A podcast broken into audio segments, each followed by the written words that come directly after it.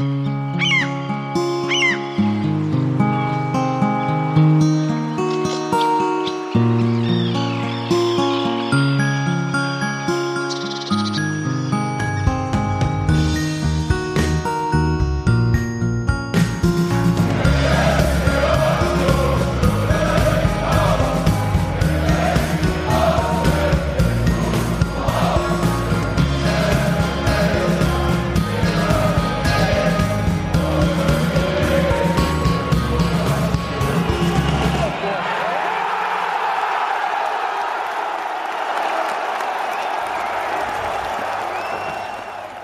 Einen wunderschönen guten Abend zur 301. Folge vom Textilvergehen Podcast. Hallo Daniel. Jetzt ist es wieder einfach, sich die Folgennummern zu merken. Ja, wir müssen nicht so viel feiern. Hallo. Hallo Hans Ich Martin. habe jetzt noch Kopfschmerzen, hallo. Ja, dieser Sekt, furchtbar. Aber er hat gut geperlt. So ein ganzes Glas ist zu viel für mich. Ein ganzes Glas auf dem Abend, das halte ich nicht mehr aus. Wir sind wieder alleine, nachdem Also äh, alle noch im, also ja, wir drei sind wieder da, wie letztes Mal auch. Der dritte Spieltag liegt hinter uns, die DFB-Pokalauslosung für die zweite Runde liegt hinter uns äh, und ein paar Transparente äh, in Bundesliga-Stadien liegen hinter uns und über alles wollen wir reden. Und ein Transfer. Und ein Transfer, der heute frisch oder gestern, wann war der? Gestern. Für mich verschwimmen so die Tage. äh, heute, gestern? Gestern Nachmittag. Gestern Nachmittag angekündigt wurde. Oder anders gesagt vor 4033 Retweets. Hast du, ist das gerade aktuell, ja? Ungefähr. 4033 Retweets. Das, Das- des zweiten Tweets. Die Hälfte davon von japanischen Bots. Die mutmaßlich. Äh, Ich kann es ja nicht lesen. genau. genau. Aber wir haben heute einen Follower dazu bekommen, der auch Union folgt, der auch sehr viel äh, in fremdsprachlicher äh, Schriftart twittert, die ich nicht lesen kann. Also nicht nur Ah ja. in einer fremden Sprache, sondern auch in einer äh, fremden Schriftkultur. Ja. Ähm, Also Union hat schon ein paar mehr Follower neu. Äh, Textilvergehen nee, ungefähr ich fünf. meine jetzt Textilvergehen, ja. Genau. Wir haben Jetzt ungefähr fünf neu. Ja, aber die folgen alle auch Union. Ja. Dank dem Transfer von. Und jetzt, wer traut sich als erstes zu sagen? Na, Hans-Martin? Uchita Azuko? Uchita Azuko. Azuto. Azuto. Aber kann es nicht so. Azuto Uchida. Oder Wie rum so. ist es denn? Na, nach unserer Logik, also sein Familienname ist Uchida. Ja. Und Sein äh, Vorname vergesse ich immer. Azutu. Azutu? Azuto. Azutu. Ja. Wir haben ja von äh, Julian auf Twitter eine äh, kleine Anweisung bekommen. Vielen Dank dafür, wie man das ausspricht. Und äh, die Ist jetzt auch unser Japan-Experte, also auch offiziell. Genau, wir werden ihn jetzt immer, äh, wenn irgendwas ist mit Uchida, werden wir ihn äh, sagen, wie ist das? Hier, übersetz mal. Äh, nee, aber er Genau. hat, er hat, was ich sehr lustig fand, hat uns belehrt, dass japanische Namen generell ohne Betonung auskommen, was für mich erstmal komplett irritierend war, weil meine Zunge das nicht gewöhnt ist.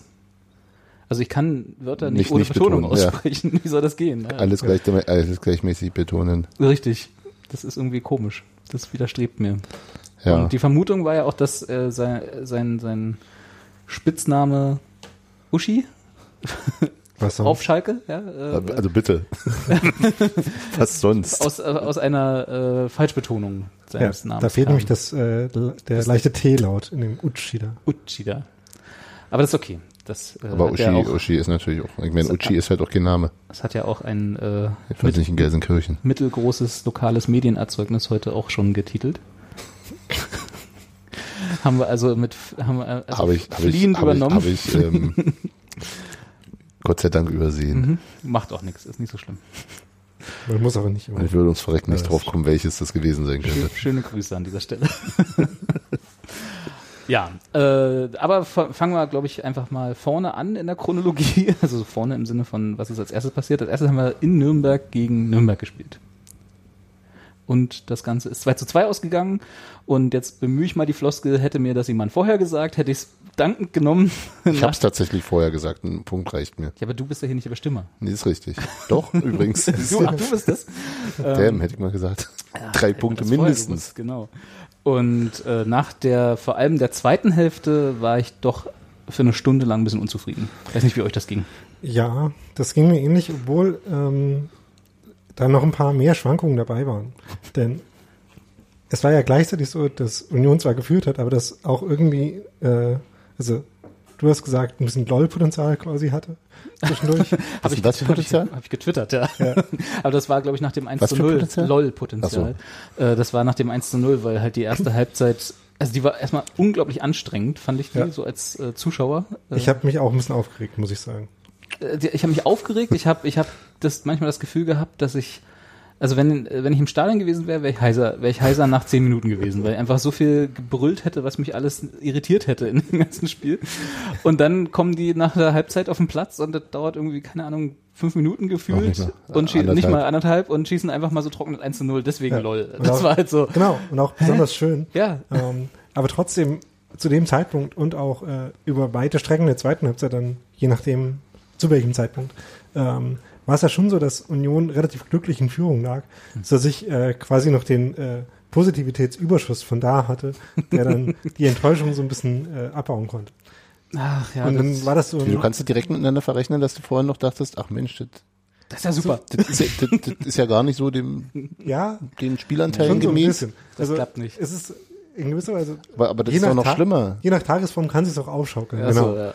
Also dass die ähm, zufällig äh, und gar nicht so verdienten äh, äh, Dinge, die man dann hatte, noch schwerer wiegen, wenn man sie dann wieder verliert. Ja, eben, genau. Genau, das, äh, das ist dann Tagesform. Das ging mir sogar nur am Ticker so. Ich war ja, ich war, konnte nicht mal, noch, das noch nicht mal sehen und war immer, war alles noch in Ordnung, solange es 0-0 stand und ähm, laut Kicker-Ticker und auch euren Kommentaren Nürnberg über zumindest die erste Hälfte der ersten Halbzeit Also, äh, besser aussah. Ja.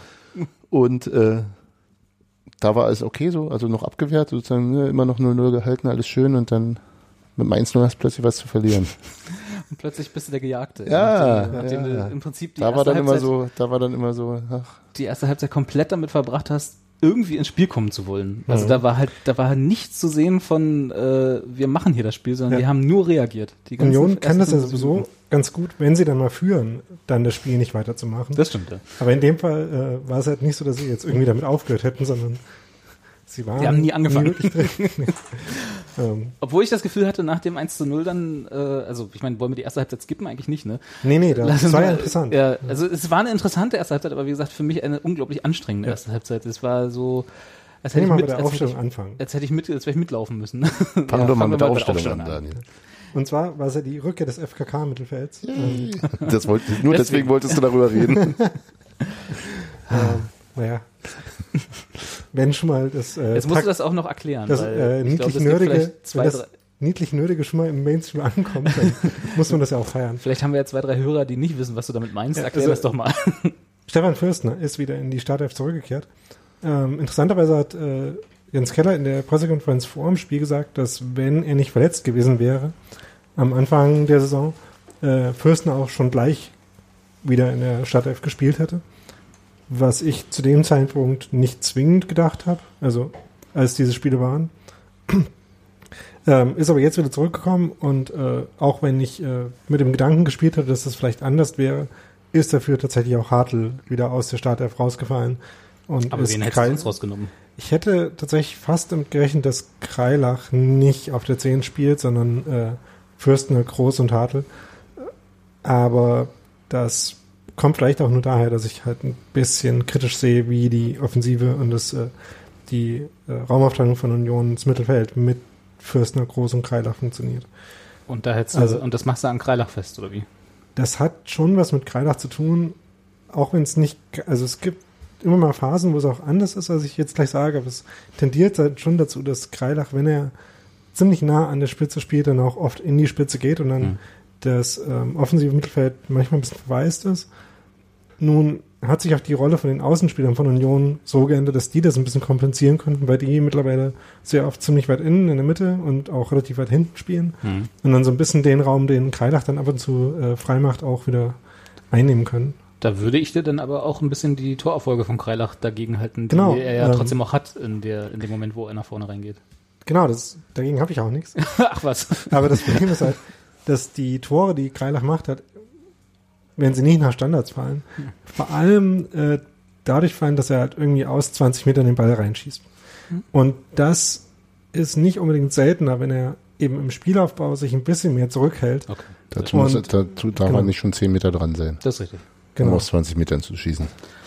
Warte mal. Stimmt. ich sag nur, ne? ne? Ja, doch. Die ja, einfachen Dinge Die manchmal. Logik erschließt sich mir. Ideal ist sogar, wenn man noch ein bisschen Anla- Anlauf nehmen kann. Also, genau. Ähm, Du Was hättest also Kreilach lieber positionsgetreuer, als er es das Spiel auslegt. ja, also er hat halt ein sehr dynamisches Spiel, was ja auch äh, zu ist schon seinen sehr positiver Spin, ne? Stärken gehört.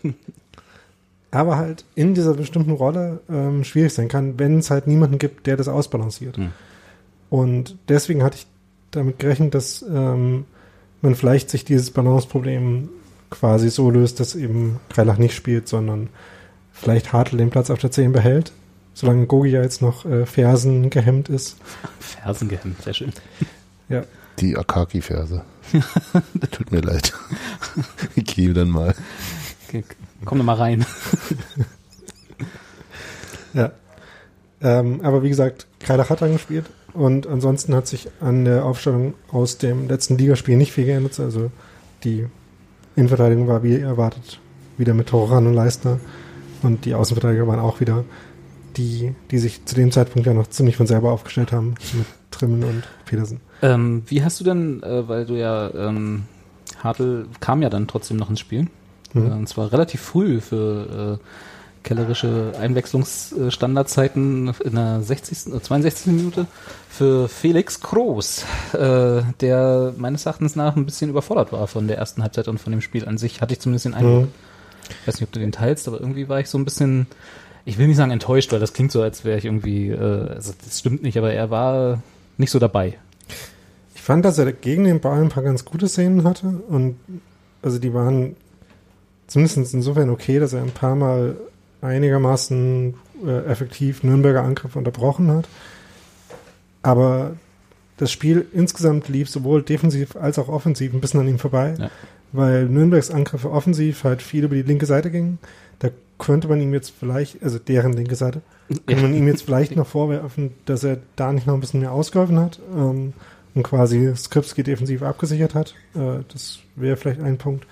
Ähm, und offensiv war es eben so, dass das ganze Aufbauspiel von Union nicht funktioniert hat.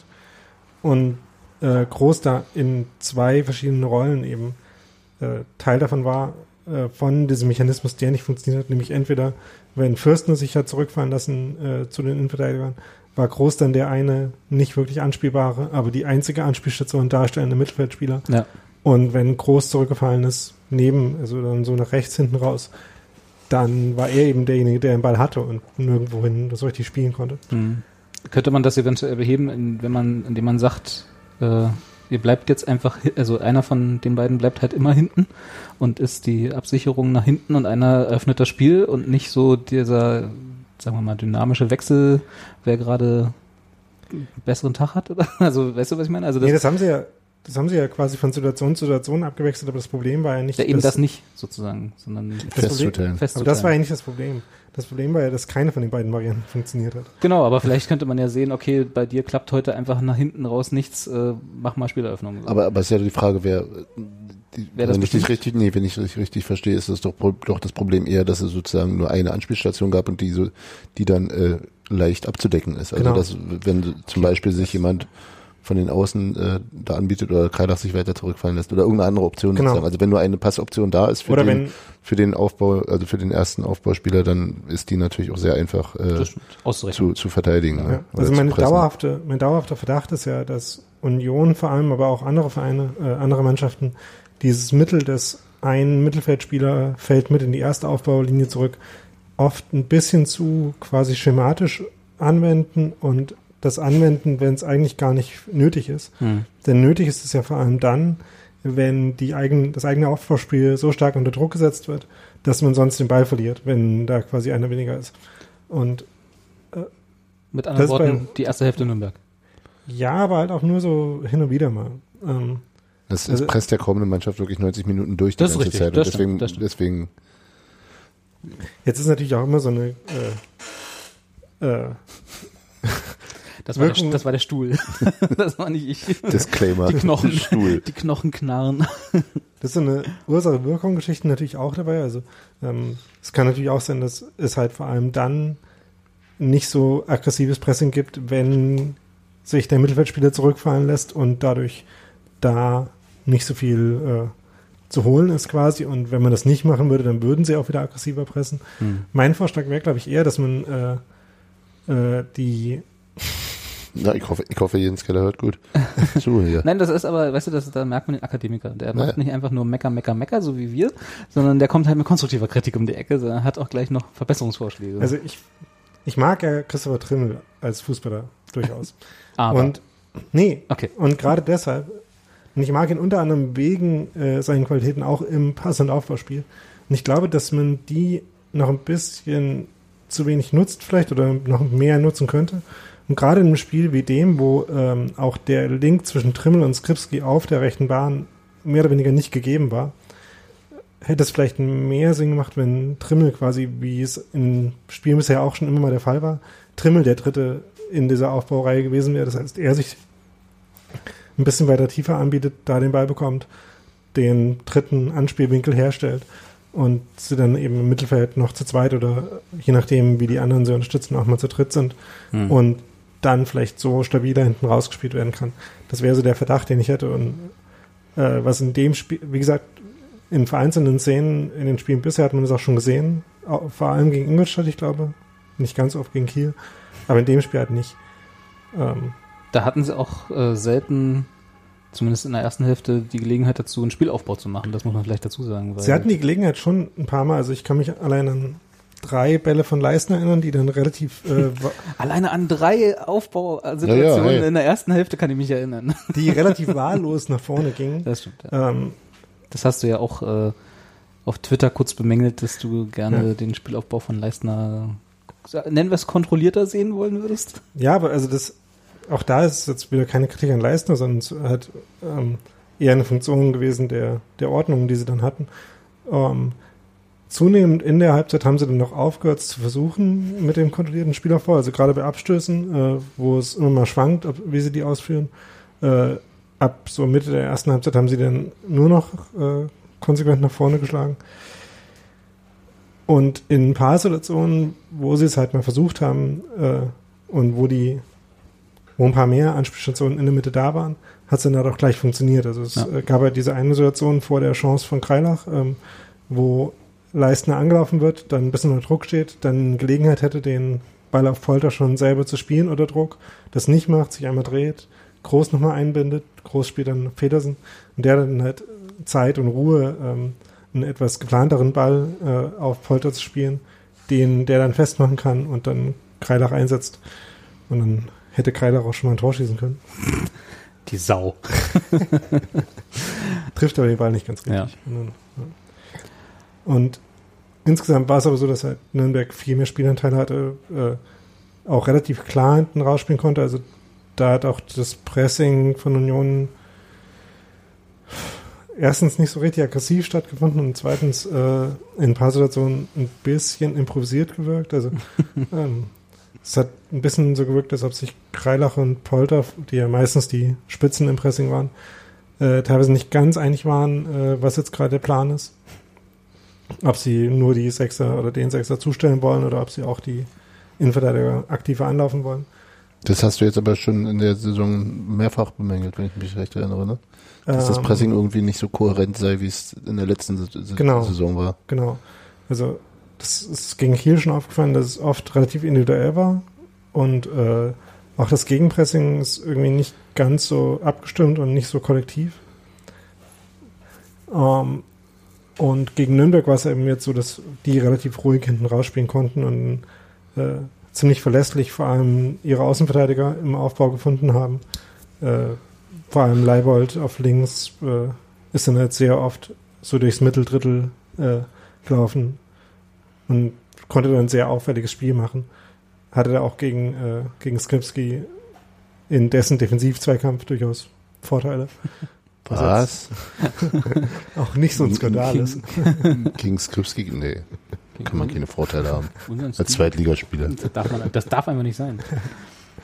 Ähm, also ich musste, wie gesagt, ich musste Halbzeit erstmal ordentlich durchatmen. Ich glaube, das ging auch vielen so, die, also ich hatte wirklich, äh, auch im, jetzt im Nachhinein immer noch den Eindruck, dass die gesamte erste Halbzeit, was natürlich nicht so ist, aber dass die gesamte erste Halbzeit im Prinzip von Nürnberg bespielt wurde. Ja, und das Lustige ist, dass Union, Union- trotzdem zwei ziemlich gute Chancen hat. Genau, also das war, wenn man mal zurückblickt, äh, so äh, äh, faktisch zurückblickt und nicht emotional, dann, äh, dann, dann kommt man auch dahinter, dass es gar nicht so war. Aber wenn man jetzt so, ich habe, wie gesagt, ich habe hab danach immer so, hat Union irgendwas gemacht in diesen letzten 45 Minuten? Ich habe immer den Eindruck gehabt, als wären die erstmal komplett überrannt worden und irgendwie äh, hatten keinerlei Zugriff auf das Spiel gehabt, Ja. was wie gesagt nicht wirklich so ist, aber zumindest der Eindruck war da. Bei den, äh, bei dem Vergleich zwischen den Spielanlagen von beiden Mannschaften kann man vielleicht auch nochmal auf diese, diese Passgrafiken hinweisen, die ähm, ein Statistik-Account bis jetzt öffentlich angeboten hat. Äh, das könnte jetzt leider aufhören, was schade ist.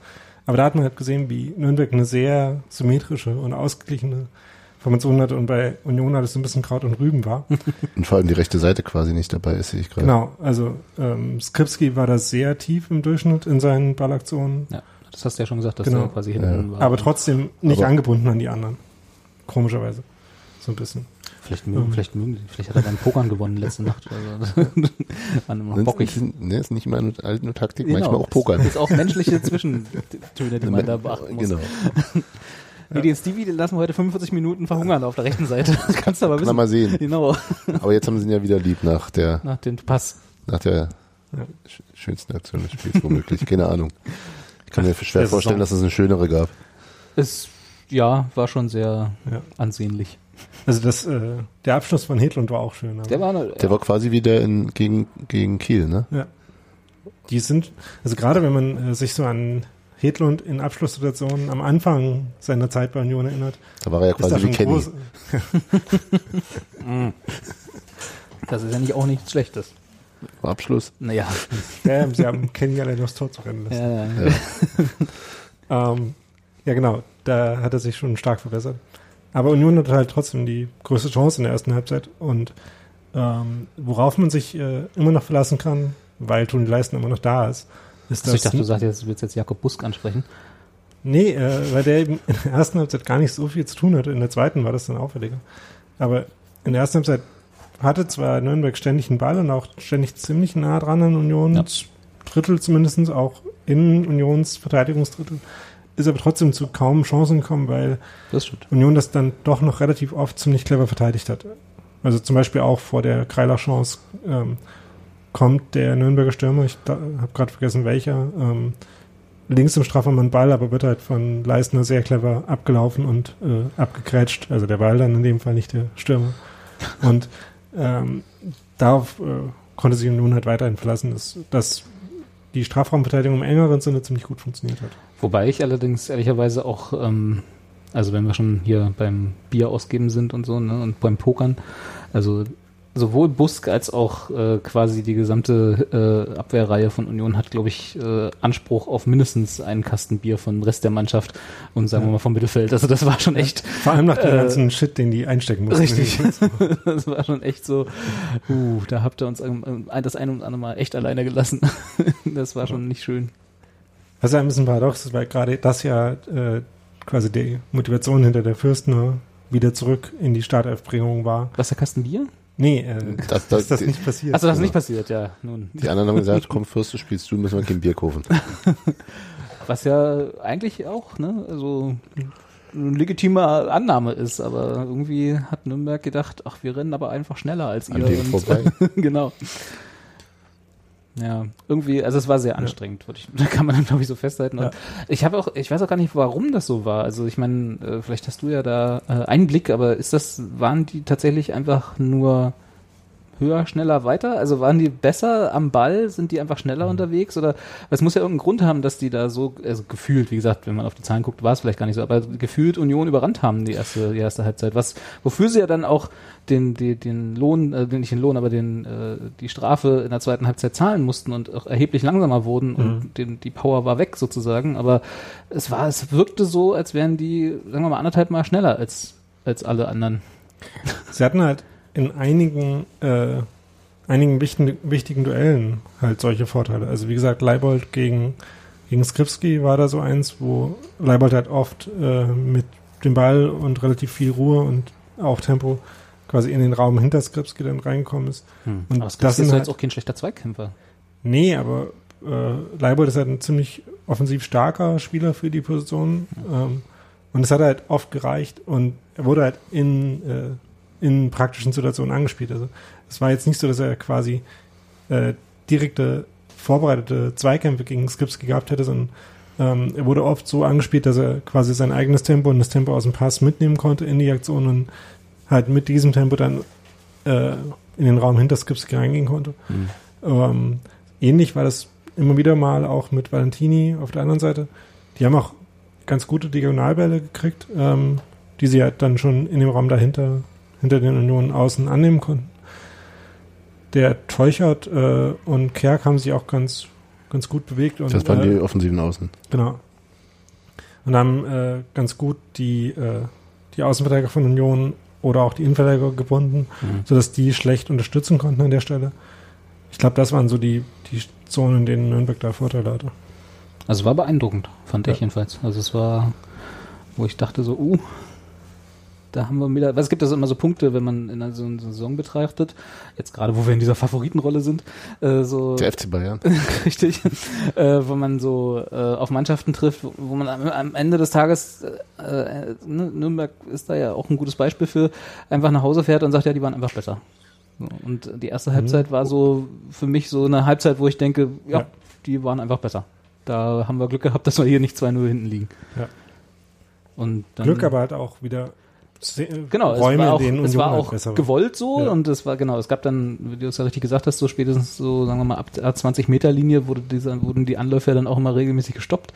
Manchmal auch ein bisschen später, aber so spätestens bei Leistner war Schluss. Äh, und äh, das ist dann auch eine Qualität, die man haben muss für so eine, um sowas dann auch zu überstehen. Äh, aber trotzdem für, für jemanden, der wie mich dann relativ fassungslos davor sitzt und denkt, Moment, das haben wir alles schon mal besser gesehen warum ist denn hier jetzt kein Zugriff auf dieses Spiel möglich? So Ein bisschen frustrierend und so hatte ich, Ja. ich hatte schon, ich habe ja nicht umsonst geschrieben, so wenn es hier nicht besser wird, dann fahren wir heute mit einer Klatsche nach Hause. Kam ja nicht so. Kam ja nicht so, Nee. weil dann kam ja, wo Das du gerade nicht. schon wieder mit der äh, mit der Zunge geschnalzt hast, weil du es dir schon schon wieder angeschaut hast. Äh, Skripski, obwohl ihr ja nicht zu Recht, äh, nicht zu Unrecht gesagt habt, dass da ja noch eine Position davor war. Ja, Daniel. Äh, das ist Toni jetzt dein Leistner- Stichwort. ja. Toni Leistner äh, stand mit dem Rücken Achso, wir sollten vielleicht sagen, das ist jetzt Anfang der zweiten Hälfte. Ja.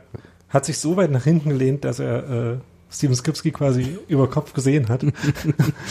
hat dann äh, den Ball äh, eben über den Kopf nach vorne Befreiung. Das war kein Befreiungsschlag, das war ein gezielter Ge- Pass, Gewollter Ja. Pass. Also er, aber ein bisschen unsauber ankam. er hat sich gezielt über Steven Skipski befreit. Und äh, der hat den Ball dann sch- wunderschön angenommen, muss man sagen. Das war nicht einfach. also so ein 30 Meter aus, aus der Luft Fallball halt durchaus unter Gegner. Das ist ja von Trimmel gewohnt, oder? Das kann Ja. er doch. ja, aber der von Trimmel kommt ja noch. Die kommen butterweich auf den Fuß, genau. das ist richtig, ja. quasi mit genau der richtigen Backspin Ja. drin, dass er quasi er Der- der- Der, Genau. der fiel von oben runter. Ja, das stimmt. Ja. Und das unter Gegnerdruck halt den so zu verarbeiten und sich gleich wieder ein bisschen äh, Raum zu schaffen mit der nächsten Bewegung, das war schon sehr stark. Ja. Und äh, in, während Skripski das so schön gemacht hat, äh, ist Hedlund schon losgelaufen. Das Denn, wirkt ein bisschen wie einstudiert, ne? ja, Diese Laufwege. Es war, es war tatsächlich äh, äh, ähm, ja so be- beeindruckend zu sehen oder oder also also tatsächlich bezaubernd, äh, wie, wie genau genau richtig im richtigen Moment der Lauf startet und Ja. der Pass kommt und was wirklich also in dem Moment, als der Ball noch runtergepflegt wurde, noch für mich nicht sichtbar war sozusagen und, die, und dann da ist die Situation völlig klar ganz plötzlich. Da hatte er noch irgendwie drei gegen sich, so gefühlt. Also ich Gen- meine, es waren auch genau drei, ziemlich genau drei. Also Stevie jetzt. Ähm, und dann befreit er sich mit diesem Pass auf Hedlund. Also nicht er sich. Genau, er, er, erst geht er den Schritt, den Schritt nach innen oder tippt den Ball so ein Stück nach innen, Ja. ist damit am nächsten Gegenspieler vorbei, der auf ihn zulief und hat dann eben plötzlich den Platz und sieht genau den, diesen Kanal. Genau, es war auch nicht so viel Ja. Platz für diesen Pass da. Nee. Äh, und den, den er hatte, hat er hervorragend genutzt. Und das Ja. war wirklich zauberhaft gespielt.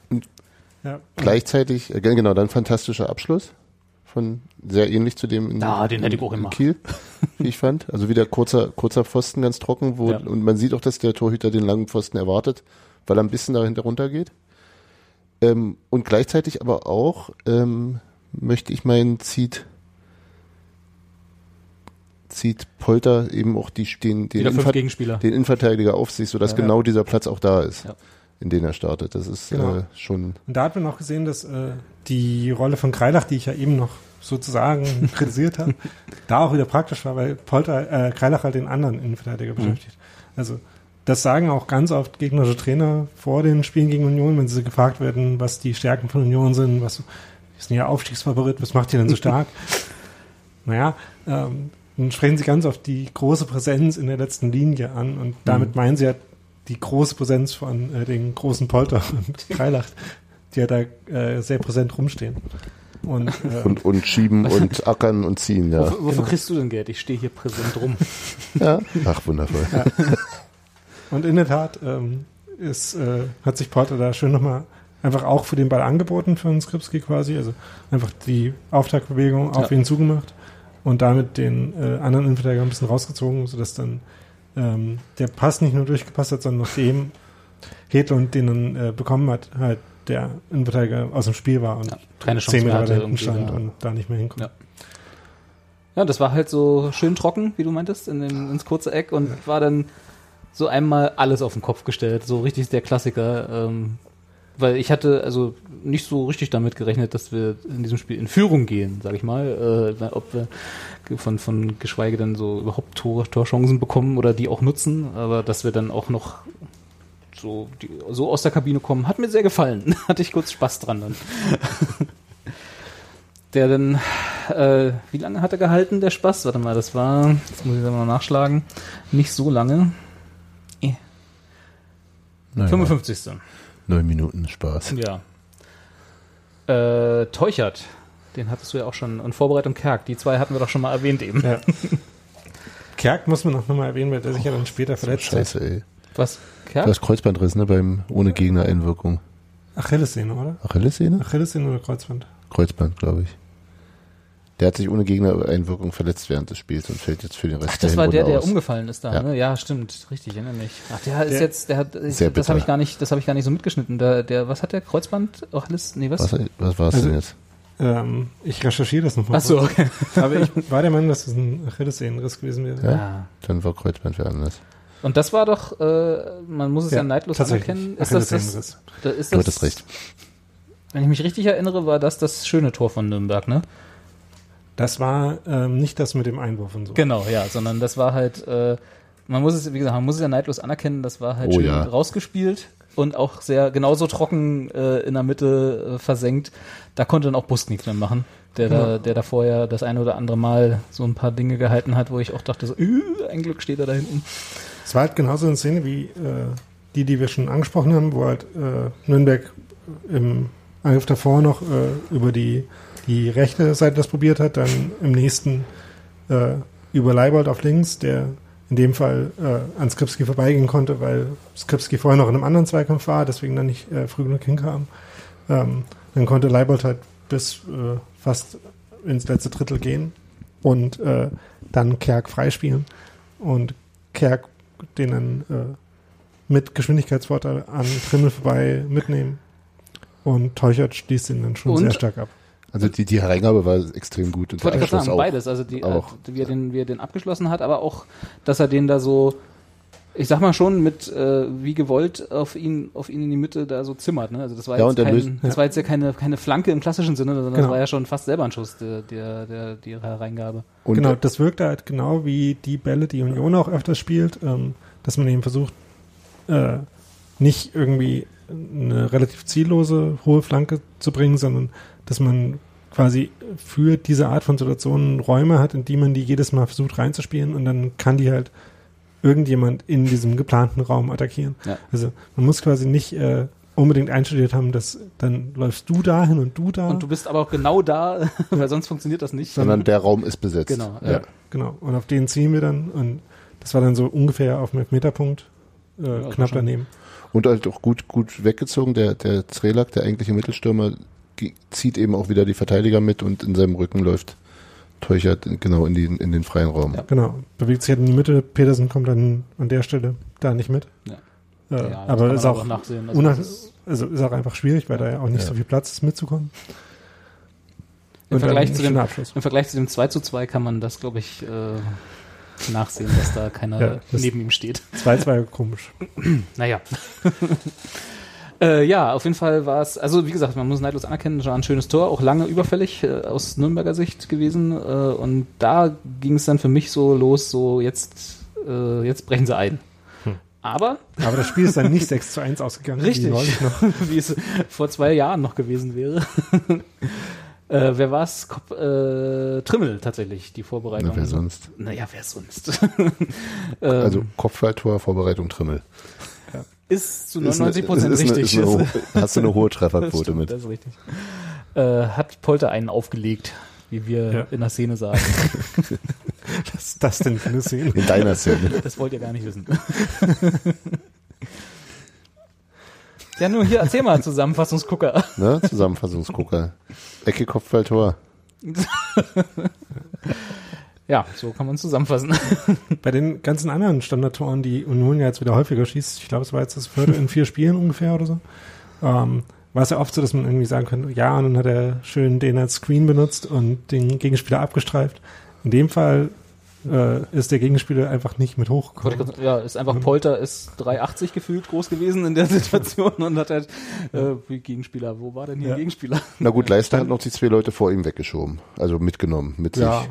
genau. Aber- Aber, der Gegenspieler, der Ja. bei Polter sein sollte, ist da einfach nur, halb mitgelaufen. Ja. Und dann stand Polter Und auch gefühlt schon, stehen geblieben, ne? Ja, Also es war genau. irgendwie nicht so, ist eben nicht nochmal vor Polter gekommen, weil dessen breites Kreuz da einfach sich selber ne? quasi den Weg Wo- freigesperrt hat. Wobei ich mir sagen muss, auch aus dem Winkel, aus dem er den Kopfball gemacht hat, ich hätte mir wahrscheinlich die Nase gebrochen.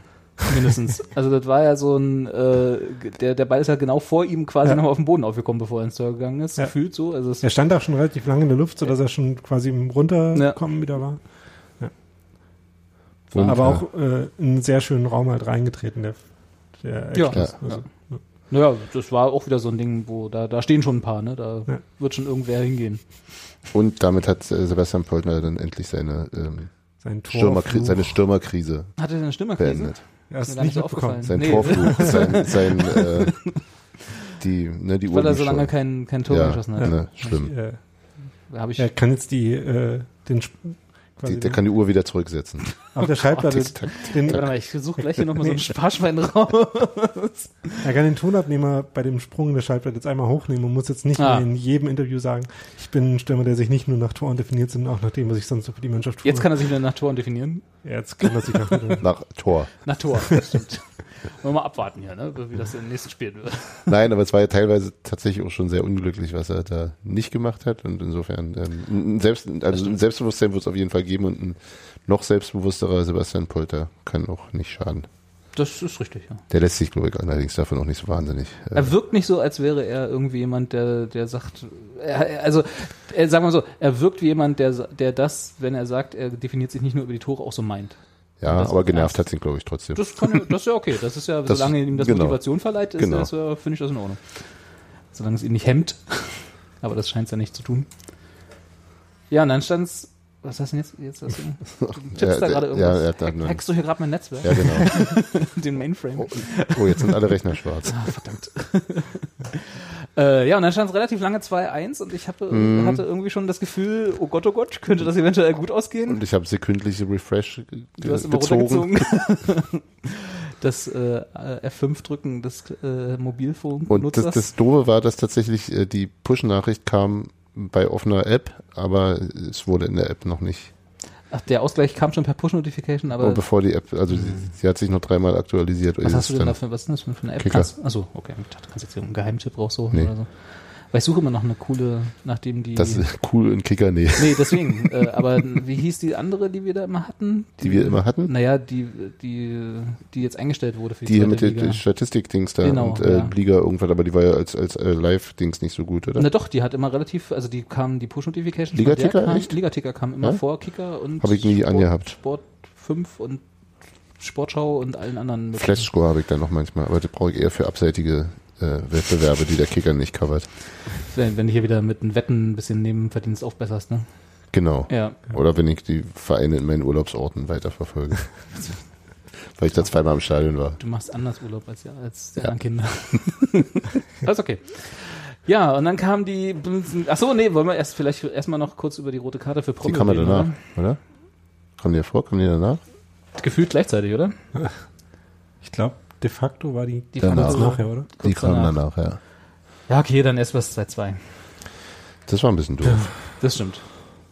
Und da meiner war Meinung ein, nach. ein, Und ein Einwurf, nachdem drei Unionsspieler in dasselbe Kopfballduell gegangen sind, dann war einer nicht mehr übrig, um den ja, nächsten und übernächsten Ball. man zu könnte es. Man, und äh, Toni Leisner stand nicht am Mann. Ja, Und plötzlich stand 2-2. ja. Und ich hatte eine Stunde schlechte Laune danach. Und da war die rote Karte gegen Prümmel gar nicht so ausschlaggebend mehr dafür, ehrlich gesagt. Nee, die ist dann irgendwie auch noch passiert. Die ist dann zwei Spiele Sperre hat er bekommen, ne, dafür, Ja. wenn ich es richtig Mhm. mitgekriegt habe. Was natürlich unbefriedigend ist, aber ich habe auch nicht, ehrlich gesagt, nicht ganz verstanden. Also, sagen wir mal so, das ist wieder so ein, so ein Fakt von, äh, im Buch steht so, dass das so ausgelegt werden muss, der Schiri macht das so, Ich glaub, aber in der, müssen muss das Nee. nicht. muss, Also- muss man es nicht wahrscheinlich, aber in der Zeitlupe sieht es halt so aus, also die, sagen wir mal so, er hat die rote Karte augenscheinlich dafür bekommen, so wie ich es verstanden habe, dass er halt den Fuß drauf gehalten Die hat. offene Sohle, Auf ja. die, Ist die halt offene nicht, Sohle. ist grundsätzlich nicht unähnlich der, die Polter gegen Sandhausen bekommen hat. Bisschen andere Situation, aber ungefähr das ähnliche Vergehen, nämlich du darfst quasi nicht die Kontrolle und über die Destination deiner Sohle verlieren. Ja, Also wenn die irgendwie flach auf dem Körperteil von irgendeinem Gegenspieler landet, dann ist Ist- es halt im Zweifel rot. genau, und das, das meine ich mit, äh, im Buch steht so. so also Aber in den Regeln. ist- so, nicht- und ja. dann würde ich aber sagen, okay, der Spielraum, den ein Schiedsrichter hat in einem, in einem Spiel, auch in der Bewertung einer Situation, sollte eigentlich, da sollte es eigentlich möglich sein, zu sagen, äh, was soll er machen? Also in der Zeitlupe sieht Naja, man nicht halt. mit, nicht mit, nicht naja, mit. Moment. In der Zeitlupe sieht man, der, der Gegenspieler, gegen wen hat er denn das faul gemacht? Ich habe schon wieder vergessen. Ähm, Gegen den Valentini. äh, der rutscht da halt vor ihm auf dem Frühere Boden rum, Mannschaftskollegen von Polter bei Karlsruhe. Wie? ausgerechnet. Da war auch bei Nürnberg der Polter. Ne? Ja, von, von Prömel meinst du? Ja, sorry. Von Polter hast Nicht du von gerade gesagt, ja. Nicht vom Polter. Prömel. Die Ja. Polter-Aktion hat sämtliche rote Karten-Aktionen überlagert jetzt. Das, äh, nee, aber er, der rutscht da halt vor ihm auf dem Boden rum, sozusagen, äh, liegt da halt schon. Und dann kommt, also in der Zeitlupe sieht es so Ja. aus, als würde er schon liegen, aber das passiert ja alles in einem Sekundenbruchteil. Und ähm, Prömel läuft halt in die gleiche Richtung und irgendwie kommt sein Fuß dann halt auf das Bein von seinem Gegenspieler. Ja, er rutscht über den Ball rüber, ne? Äh, nee, der Ball ist, glaube ich, schon, äh, den, der ist dann schon weg in der, in der Sekunde, wo der Kontakt von dem, Nee, nee, von nee, dem nee, Fuß nee, mit nee. dem Bein passiert. Nee, habe ich das falsch in Der Erinnerung? hat tatsächlich ganz kurz den Ball. hier live. Ach so, ASTV. tatsächlich. Das Genau. ändert tatsächlich gerade meine, ähm, Ja, meine eben. Einschätzung der ganzen Er hat den Geschichte. Ball gespielt. Ja. Zunächst. Er wischt Zunächst. tatsächlich so, über okay. den Ball und Ja. rutscht dann davon. So, und ab. dann, und dann ist es halt eine ganz eindeutige Genau. physikalisches Problem. Weil, wo Ja. soll er hin mit seinem Fuß? Der hat halt A, eine Geschwindigkeit und B, eine Ja. Präsenz. Genau. So, Dann- was soll er da machen? Bessere Genau. Kontrolle. Spiel den Ball richtig und rutscht nicht oben drüber. Das sind, das sind, Na klar, wie nee, viele Mikrosekunden natürlich, natürlich. Zeit Aber, aber er geht halt auch mit großer, großer Wucht und großer Geschwindigkeit da rein. Du meinst wie beim Fußball? Ja, aber nein, es- obliegt dem Spieler aber schon, das eben auch so entsprechend zu kontrollieren, dass du den Gegner nicht Ja. sehr verletzt. Nee, aber Wie ich gesagt, glaube, ich glaube, sie ist gebbar. Ich glaube, man hätte sie nicht geben müssen. Vor Der, allem nicht der, in der Minute noch. der Kicker schrieb von einer sehr harten oder von einer zumindest einer harten, aber korrekten und korrekt heißt dann, glaube ich, äh, in dem Fall in dem Fall nicht äh, ähm, korrekt als einzig richtige Möglichkeit, sondern korrekt als im Rahmen des, des, des Gebbaren. Ja. Äh, und so würde ich vermutlich auch bewerten. Und die zwei Spiele Ja. Sperre sprechen ja im Grunde auch dafür, dass sich das, Ja, das ist nicht so, weiter. so ein Minimum, ne? So ein Ja. Standardding. ich würde noch nicht mal, bin jetzt, äh, wo ich mir das jetzt mal Bild für Bild angeschaut habe, bin ich noch nicht mehr davon überzeugt, dass das im engeren Sinne korrekt ist, weil ich glaube, quasi korrekt, aber dann auch gleich vorgeschrieben ist, glaube ich tatsächlich nur, wenn quasi er nicht an den Ball kommt und Ja. äh, nur durch Genau. die Luft segelt und dann auf dem Gegenspieler landet, auch Das, wenn, da würde ich dann immer noch sagen, auch wenn eine Millisekunde vorher der Ball da noch war, wo, er, wo dann der Gegenspieler ist. Aber indem er tatsächlich zuerst am Ball ist, äh, würde ich, glaube ich, sagen, dass es eher eine gelbe Karte ist. ja, also gelb hätte ich so, hätte ich auf Ja. jeden Fall verstanden. Ja. Äh, aber rot war echt so. Also, wie Sagen wir gesagt, mal, ich bin, wir sind ja alle keine Schiris, insofern, äh, ne, also zwei, Dritt, zwei Drittel von uns sind keine Schiris und, und so, schon gar nicht auf dem Niveau, du hast mich nicht Ja, ausreden lassen. das ist richtig. äh, und äh, das ist halt immer so Der Klüngel in der äh, Schiedsrichter-Mafia hat mich davon abgehalten, das weiter zu verfolgen. der Klüngel der Schiedsrichter. Okay, Du möchtest ja keinen eingewickelten Fisch im Briefkasten haben. das grundsätzlich nicht, auch ohne Schiedsrichter-Mafia. Ne? Aber da können wir mal einen Sonderpodcast Im machen. Kühlschrank vielleicht, aber. Nee, wa- was ich eigentlich sagen wollte. Was ich eigentlich sagen wollte, Hm, ist, dass es Fisch. halt von außen einfacher ist, weil wir haben die Zeitlupe. Als der Schiri, Zeitlupenwissen. Zeitlupenwissen, genau, als der Schiri in dieser Frame für Situation. Frame wissen. Und wir Also, können uns da Frame für Frame durchtappen mit unseren hochtechnischen Möglichkeiten. Und insofern ist das jetzt natürlich eine müßige Diskussion, auch schon Genau. alleine Also- deswegen, weil das Urteil gefallen ist. Also ich finde es eine vertretbare Entscheidung, so oder so. Genau. Aber sie hat mich trotzdem genervt. Ja. Nicht nur, weil es mein Spieler war, sondern weil es grundsätzlich in der Situation meines Erachtens nach auch 90 plus 2 und danach abpfeifen quasi, ne? Ja, und halt auch kein eben beigespielt und so. Das ist halt alles so ein bisschen Ja, da kommt jetzt der, zu viel Bestrafung für eigentlich nicht viel passiert. da kommt jetzt der Fiat Justitia Teil von mir Ja. durch, äh, der sagt, ist ja scheißegal. Ist das ein neues Modell? Das kenne ich gar nicht. Gibt's auch als Diesel? Aber ich kenne mich mit Autos auch nicht so aus. Ich nicht so. Ähm, ja. Du immer mit deinen Fremdworten. Wörtern. Wörter. ja äh, Mit die Fremdwörter. Fremdwörter. Also, was ich meine ist, äh, Fiat Justitia per Iat Mundo heißt so viel wie, ähm, es geschehe Gerechtigkeit, auch wenn die Welt darüber zugrunde geht. Und da ist halt auch egal, ob es jetzt gerade die fünfte oder die 95. Minute ist. Ähm, ja, aber ist das noch Gerechtigkeit, frage ich da. Ne? ja. Ja. Ja, ist ja richtig. Also, Sagen wir mal gesagt, so, ist, mich hätte es wahrscheinlich wesentlich mehr aufgeregt, wenn es ähm, Stefan Fürstner Ja. zehn Minuten gewesen wäre, ja. das ist also ob, Auch also das Ding ist glaube ich Pommel nach 10 Minuten gewesen wäre. Ich- nein, aber aber aber bei also Wenn es spielentscheidender gewesen wäre. ja, erstens das und vor allem wenn es wenn die Sperre mir mehr wehtun würde, als es jetzt tut. Ja gut, aber das ist ja eine Also, selbst self-fulfilling prophecy. Wenn es mir mehr wehtut, rege ich mich mehr auf. Tut's mir mehr weh, Genau, genau, ja. genau. Nee, nee, na klar. Dann würde ich dann würde ich wahrscheinlich auch viel mehr für eine gelbe Karte argumentieren. Ja, also es ist jetzt tatsächlich, es ist, es nicht so, dass, dass wir jetzt, äh, dass, dass Das war jetzt sein erster zwei Spiele sein lang erster der Bank Ligaeinsatz sitzen kann, überhaupt, äh, ne? Auf der Bank, ja, genau, Genau. Auf der Tribüne dann in dem Moment, das ist jetzt, tut ihm wahrscheinlich auch nicht für ihn weh. ist für ihn ist scheiße, das halt. naja, Naja. das schon. Das gehört dazu. Der Junge wird doch noch, wird doch noch, der wächst da dran. Lehrgeld. Genau. Das haben wir doch früher auch nicht anders gehabt. Nein, aber ist natürlich Ja. scheiße. Ist richtig. Ja. Für ihn ist scheiße. Ähm, und auch, na gut, das weiß der Schiri ja nicht und das darf er auch nicht zu- zugrunde legen bei seiner Entscheidung. Das ist für den Oh, Einzelspieler oh nee, doof der ist zu wichtig. Den kann Oh, nee. Das ist Lothar Matthäus. wichtig. ja, egal. Gut, also, und äh, ich bin, wie gesagt, ich bin ja davon danach, du hast ja Ticker gelesen, ich weiß Mhm. nicht, äh, ob man da so in das gleiche Loch fällt, wie jemand, wie ich, der das, der dann. Ich habe mich ja danach nach erkundigt. Ich habe mich ja dann bei euch erkundigt, wie es wie wie es zu zu bewerten ist. Ja, Weil das, alles scheiße. Aber andererseits gerade vorhin, als du davon redetest, dass du in der ersten Halbzeit das Gefühl hattest, die anderen sind eben besser. Hm. Ähm, und ähm, wenn sich das jetzt irgendwie bestätigt, manchmal hat man ja zu Beginn der Saison eine Mannschaft, äh, die man vorher nicht so, ich kann mich erinnern, vor zwei oder drei Jahren, als äh, wir gegen Braunschweig zu Hause verloren haben. Ähm, und ich dachte, ja, aber so einen starken Gegner habe ich auch schon eine Weile nicht gesehen. Mhm. Oder die werden auch, und dann sind die, glaube ich, auch, sind die damals auch gegangen oder so. Aber zumindest hat sich bewahrheitet, dass er eine, Spätestens eine Saison später, aber das war Genau. auf jeden Fall, Also war so- auf dem Weg. Genau, war so, so, mh, okay, mal gucken, wo die dann am Ende landen werden, mal sehen, was, was, wie wir es dann bewerten. Wie gerechtfertigt das war, dass genau. wir verloren haben. Und, und äh, insofern, wenn, wenn sich das jetzt irgendwie erhärtet, dass, dass Nürnberg tatsächlich einen guten Fußball spielt und vielleicht vorne mit dran ist am Ende, dann kann ich mit einem Punkt auswärts bei denen ganz gut leben. Was ich mir tatsächlich ganz gut vorstellen kann. ja, also Und nachdem, man- wie die hier ja. aufgetreten sind. Und wenn man das so betrachtet, dann äh, ist es ja auch im Vergleich zur letzten Saison quasi ein Fortschritt, dass halt Union jetzt eins von den, Das stimmt. eins von den Auswärtsspielen gegen die Konkurrenten nicht verloren hat. Das stimmt. Und überhaupt jemals das erste Mal einen Punkt in Nürnberg geholt. Ist auch wieder so eine Serie, die gebrochen wurde. Ne? Ja. Irgendwo äh, Jens Keller im geheimen Livestream Wer- hört gerade zu und macht gerade Luftsprung. genau. Wir müssen immer Wir suchen bei jedem Spiel irgendeine Serie finden und dann, die wir ihm vorher sagen müssen. Herr Keller, das ist, das ist die Serie, dass wir das erste Mal äh, überhaupt Bei Neumond. bei Neumond äh, auf, einem, auf einem Platz bei 12 Grad Bodentemperatur gegen die gewinnen würden. Dazu ist, glaube ich, leider die Datenlage zu gering. Das, weiß- das, das doch wird ja egal. bei Weltfußball nicht aufgezeichnet. Das haben wir selber hier bei äh, Ne? unv- unvoi.de äh, slash Daten, Fakten, Spiel, Spieltagsanalysen äh, .html Ja. haben wir das gemessen. genau. Da steht das alles. Man kann auch einfach äh, solche Statistiken erfinden wie schon über zehn Jahre her, dass Union bei durchfahrender S3 Ja, ähm, genau. Ja. gewonnen Ja. hat. Ohne, Ja. ohne Pendelverkehr genau. haben wir noch nie zu Hause gewonnen.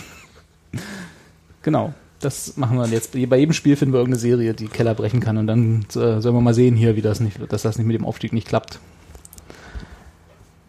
Ja, dann soweit zum Spiel.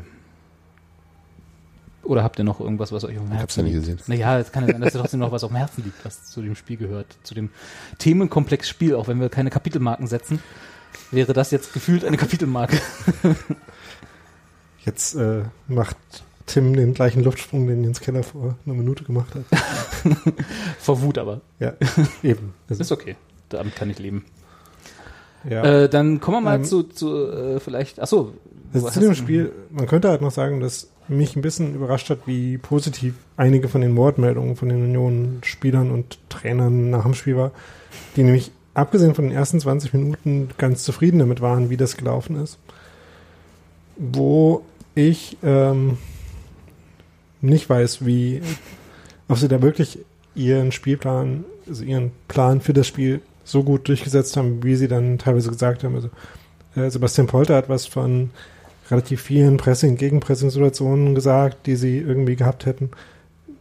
Was ich verstehen kann, dass Sebastian Polter das sagt, weil Sebastian Polter halt selber so zwei, drei Situationen hatte, wie die eine, wo er dann relativ äh, mit ziemlich viel Anlauf aufs Tor zuläuft und dann dummerweise äh, der eine Kontakt mit dem Knie nicht ganz passt und er deswegen nicht zum Schuss kommt. Ähm, aber insgesamt äh, lief das, glaube ich, nicht so gut und auch, äh, wie gesagt, also die ganze Spielaufbaugeschichte ähm, sowohl den eigenen Spielaufbau hinkriegen, als auch den Nürnberger Spielaufbau stören. Auch da klang das dann im Nachhinein äh, in den Interviews und der Pressekonferenz positiver, als ich es erwartet hätte. Aber abwarten, du hättest quasi, ob das auch die interne Bewertung ist. Man weiß Die. Videoanalyse, die äh, dieses Mal wahrscheinlich die Abwehr betreffen wird und nicht den Angriff. Was ja neu ist, dass sie das immer wechseln, habe ich gelernt in der, in der ja, ja. äh, Pressekonferenz. Nach, Ähm, nach dem Spiel. nee, vor dem Spiel war das. Während der Woche so. Also Okay. in der Ja, Pressekonferenz, der vor dem Spiel, wurde das gefragt, ja. wo dann Keller ein bisschen irritiert geguckt hat und er meinte, das machen wir schon immer so. Ich weiß gar nicht, was die Frage soll. also es war halt Eine so. klassische Kellerantwort. Und außerdem hätte der Reporter in dem Fall die äh, Wochen vertauscht gehabt, scheinbar. Stimmt, er Und hat noch Mark falsch gefragt. Mark Tauchon nicht richtig zugehört Richtig. oder so. Ja. Ja, Und die Abwehr war doch schon letzte Woche dran. richtig. Also er äh, war rundum zufrieden mit der Frage, muss man dazu sagen. Das ist schön, dass er das auch mal so gut vermitteln kann. Ne? An der Stelle, ich war, Sehr subtil. ich war relativ zufrieden mit der, äh, dem innerlichen Gehalt der Antwort, die, Die ich du- bekommen ja. habe. Ja. Die war okay. Ja. Da hat er, er hat sich die auch zugewandt, was äh, selten ist, während sonst steht er da mal so ein bisschen Gut, ich guck's mir rum. nochmal an. genau. Ähm, nee, Körpersprachanalyse Äh, jetzt was auch ich aber nochmal, noch mal, genau, äh, wie hatte, wie war die Körpersprache? Äh, nee, aber äh, nochmal zu Polter und den Interviews danach. Ich, ich habe sie nicht gesehen. Ich habe hab noch kein Interview gesehen zu den äh, äh, nach dem Spiel. Ähm, ich glaube aber, dass das Spielerleben von einem Spieler, der äh, äh, da irgendwie mittendrin ist, ein ganz anderes ist als Genau. von jemandem, der äh, Opta getrieben äh, die äh, Flowcharts macht. Opta- Opta-Driven Madness. Opta-Driven Madness. Schöner, Äh, schöner Bandname. Um, um genau zu sein, ähm, ist der Eindruck von mir noch nicht Opta-driven. ah ja, okay. Wird es aber jetzt für ein paar Wochen zumindest mal sein. Ähm, ja, nee, wie gesagt, ich habe auch vollkommen verstanden, warum gerade Polter das halt so vorkam, weil, Hm. also individuell äh, getriebenes Pressing gegen Pressing heißt ja nicht, dass äh, man quasi keine guten Situationen mehr hat, sondern dass die nicht mehr so verlässlich sind. Ja. Aber wenn sie halt passieren, dann merkt das der Spieler natürlich, wenn das funktioniert hat gerade. Wenn er dabei ist an dieser Situation, ja, genau. Ja, also wie gesagt, das, da würde ich jetzt auch, deswegen, ich gebe ja auch nicht so viel auf Spielerinterviews genau nach dem Spiel. Das ist halt so ein bisschen, immer so ein bisschen sehr individuell die Meinung. Gut, aber dann so, äh, äh, noch am Rande des Spiels gab es dann, jetzt kommt die geschickte Überleitung zu unserem nächsten Thema, wenn ihr das merkt, ne? äh, äh, äh, gab es ja einen, ein, oder? Äh, ein Transparent, was in unserem äh, Ach, eine Überleitung. Ach, Mensch. ja, Überleitung kommt Ah. jetzt. äh, ein Transparent, was auch bei uns dieses Mal hing, wieder mal, nämlich das immer noch kommalose Fick dich DFB. Und das äh, hing in etlichen Stadien dieses Spieltages oder beziehungsweise auch in in der zweiten Liga fast schon allen. ein bisschen Und davor. auch unterhalb. Also auch zum Beispiel in Ich meine, Unterhalb der auch Stadien. In, unterhalb des Stadions, genau. Nein, ich meine auch in der Ja. zweiten Liga schon vor diesem Spieltag. Ach so. Habe ich es Ja. vereinzelt schon mal gesehen, aber in diesem Spieltag konzentriert, äh, Wahrscheinlich auch, weil die erste Liga begonnen hat genau. an dem Wochenende. Das, da, darauf wollte ich hinaus, mit diesem etwas verunglückten Satz, der irgendwie ins Nichts ging. Ja. Ja, Und- äh, und das war Diese Absprache ging offenbar auch über das Fick dich äh, DFB-Banner hinaus in die Banner, die dann noch so drüber. genau. Du hattest ein schönes gesehen. Äh, kannst du noch mal ganz kurz? Ähm, der Nürnberger Blog hatte das äh, schöne Banner, Ich finde das. dass Oechler nie eine Chance in der Nationalmannschaft bekommen hat. Menschen, die nicht aus Nürnberg kommen, Ja. brauchen da womöglich eine Erklärung zu. Genau. Markus Oechler war ein äh, Nürnberger Spieler in irgendwann in den 80ern, 90ern. Ich habe, also wer es genau wissen will, die Wikipedia-Seite ist in State of the Union mal verlinkt gewesen. Irgendwann mal. Irgendwann mal. Kann man auch suchen. Mark Oechler, streng Mark, genommen. genau, Mark. Ähm, ja, wenn man einen sinnvollen äh, Weg hat, Textilvergehen zu lesen, kann man das ja auch schnell suchen. Gibt's auch was, was sind denn sinnvolle Wege, Textilvergehen zu lesen im Gegensatz zu eventuell nicht so sinnvollen Wegen? Also Und Ein gut sortierter RSS-Reader zum Beispiel bietet sich da an. So, die 88, Homepage 9, nicht oder wie? also t- Transfermarkt hat den 88, 89 bis 0001 im Dingsy. 89 bis 99 war er bei Nürnberg und dann noch bei Kavala und dem SC 04 Schwabach. Ja. Ähm, ich jedenfalls äh, wurde der damals schon regelmäßig äh, in die DDR, äh, DDR. Ins Unrechtregime. Von Ede Geier. Persönlich. in die DFB-Nationalmannschaft äh, gerufen von den Nürnberger Fans und Also G rufen, nicht B rufen. ich glaube nicht, dass die Nürnberger Fans jemanden in die DFB 11 berufen Sag können. doch. Also du bestimmst zwar, wie die Spieltage ausgehen bei Union, aber so weit sind die Nürnberger Fans noch nicht, glaube ich. Ja. Da ist er aber nie angelangt, ähm, aber daran haben sie sich jetzt nochmal erinnert. Und das als einen der Gründe, warum sie den DFB so scheiße finden. Das ist auch völlig nachvollziehbar. Also, das werde ich in äh, 20 Jahren mit Errol auch so plakatieren, glaube ich. Erol hat nie für die deutsche Nationalmannschaft Genau. gespielt. Ja. Genau, Yogi. Fick dich, Yogi Löw. Danke, Jogi. Genau. Ne? Danke. Danke, Merkel. Stimmt. Ich überlege gerade, weil Ja, dieses, diese, ich, ich habe gerade mal gesucht, damals, als wir noch Shownotes geschrieben haben, war das alles noch relativ sinnvoll, was wir hier gemacht haben. Ähm, Du meinst, damals war Shownotes schreiben noch sinnvoll, als nee, es noch gemacht haben? generell, generell erscheint mir Shownotes schreiben gerade sinnvoll, wenn ich hier was suche, weil dieses Banner Fick dich DFB, was äh, unsere Ultras da hochgehalten haben, ist ja schon was älter. Also das äh, gab's ja schon, ich weiß gar nicht mehr, wann ich das das erste Mal, aber das war auch im Rahmen von irgendeiner konzertierten Aktion Ja. ultraweit. Ähm, aber ich gucke gerade, ob wir das schon mal erwähnt haben. Ähm, Im Podcast zumindest scheint es nicht der Fall zu sein. Ähm, aber mir kam, also mir kam es bekannt vor, sagen wir es so, beziehungsweise was heißt bekannt vor? 12-Minuten-Nummer gegen Kaiserslautern damals? Ich weiß es nicht.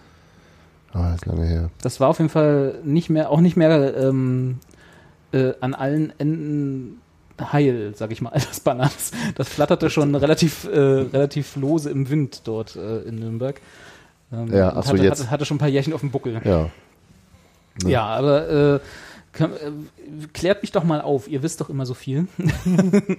ähm, diese ganze Ultras gegen DFB oder sagen wir mal Fans gegen Funktionäre, äh, um das mal ein bisschen plakativer zu gestalten, Nummer ist ja jetzt auch nicht neu. Ne? Das ist ja, das, das schwelt ja quasi wieder dem modernen Fußball schon seit gefühlt 10, 20, 300 Jahren, ne, seit es den DFB gibt. Ähm, und jetzt gab es eine, eine neue Entwicklung in dieser ganzen Geschichte, nachdem ja diese, äh, wann, ab wann gab es diese Nulltoleranzpolitik? Fangen wir mal so an. Diese, diese äh, vollkommene Nulltoleranzlinie gegenüber Pyros und äh, Rauch und so, das war doch vor fünf Jahren oder so gefühlt. Das, ah, das war damals, worden? als der, da, da gab es lange, also Gespräche zwischen, zwischen Ultras und ähm, also zwischen ähm, Fanvertretern ja, genau, und zwischen Fanvertretern DFB. und dem DFB, unter anderem auch zu so Modellversuchen für eine, für eine Legalisierung von Pyrotechnik. In äh, besonders abgesperrten genau. Bereichen im Stadion. Mit dem so. damaligen Sicherheitschef des DFB, der dann nach äh, Dubai, sonst wo, zur, zur WM, zum WM-Sicherheitsberater wurde. Ja. Und mit dessen Weggang kam dann irgendwie eine Pressemitteilung raus, ähm, in der sozusagen die, quasi die Existenz dieser Gespräche oder dieser Absprachen, dieser Vorabsprachen komplett ignoriert bzw. geleugnet wurde und ja. danach davon okay. nie wieder die Rede war. Also wurde der DFB sozusagen laufende Gespräche, die auch der, der Mensch, der da, ich habe den Namen jetzt gerade nicht parat, der Abgewanderte, der auch bestätigt hat, dass die so stattgefunden hatten, wurden halt einseitig aufgekündigt vom ja. DFB, ohne, ohne dass es einen Anlass gab, großartig, weil in dieser Zeit auch so eine Art Moratorium war, äh, das nicht gezündet wurde und es wurde, glaube ich, bis auf wirklich wenige Ausnahmen irgendwie in der dritten, vierten Liga auch, kam auch, war auch wirklich nichts. Genau, da gab es irgendwie so ein paar verabredete Wochen, wo keine, genau, genau. keine Pyro und, und keine Rauchtöpfe äh, ins Stadion gebracht wurden oder nicht angesteckt wurden. Und, und dieser, dieser Dialog wurde halt abrupt abgebrochen, ohne dass ja. es einen erkennbaren, von außen erkennbaren Anlass ja. dafür gab. Und spätestens mit dem äh, Papier, das der Auslöser für die 12-12-Geschichte war, war dann das Tischtuch, glaube ich, relativ zerschnitten. Ja. Und äh, seitdem. Oder auch abgefackelt. das Tischtuch abgefackelt. Seitdem sind die Fronten. Genau, was ist, kannst, hast du da einen, äh, einen Datumsstempel dazu? Das ist TW 106 von. Und, überleg mal, wir sind jetzt bei 301 und in TW 106 haben wir das äh, Poster oder das Transbier das erste Mal. Äh, 2012. Ein, ein ähnliches. Genau, 2012. Also, das, das ist auch der erwähnte Tweet. Ah ja, die mit dem Komma. Genau. genau. Was ja immer noch nicht gesetzt ja, äh, Bilder von dem äh, Transpi äh, bei Hertha gibt es unter anderem beim Derby damals gegen Union, sind 12, 13. Okay, also Oder alles, auch gegen Köln. Also alles im 2012er Bereich sozusagen. Ja. Also in der Saison 12, 13 wahrscheinlich dann. Ja. ja. Danke an Mütze Koch an der Stelle für die Fotodatenbank. Sehr gut. Guter Mann. Guter Mann. Ja. Top-Typ. Ähm, das heißt also, das Ding jetzt kommt wieder der Wortwitz, schwelt seit äh, ähm, ne, Pyro, ne? Ja, egal, äh, kommt nicht so an, ich sehe schon, schwieriges Publikum, äh, schwelt so seit fünf Jahren gefühlt. Äh, aber also wie gesagt, der Konflikt ist wahrscheinlich schon etwas länger, weil die Vorstellungen von wie Fußball zu sein ist, sind eh schon immer anders, aber dieser konkrete Konflikt oder diese Zuspitzung eben durch den Abbruch, den einseitigen Abbruch von, von Gesprächen die vielleicht dazu äh, geneigt gewesen wären, da so ein bisschen Verständnis äh, zu bekommen, äh, ist jetzt seit fünf Jahren irgendwie akut.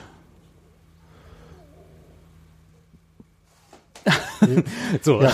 großes Schweigen. Egal. Und jetzt, da war jetzt, und jetzt habe ich das Fragezeichen überhört. Es war kein Fragezeichen, es ja. war mehr so ein ja. hingeworfener Ball, äh, so, so ein Pass in, die, in das den Raum. Das war noch früher, sehe ich gerade. Das war, war noch früher. Henrik Große-Lefert, der aktuelle Sicherheitsbeauftragte, war 2011. Okay.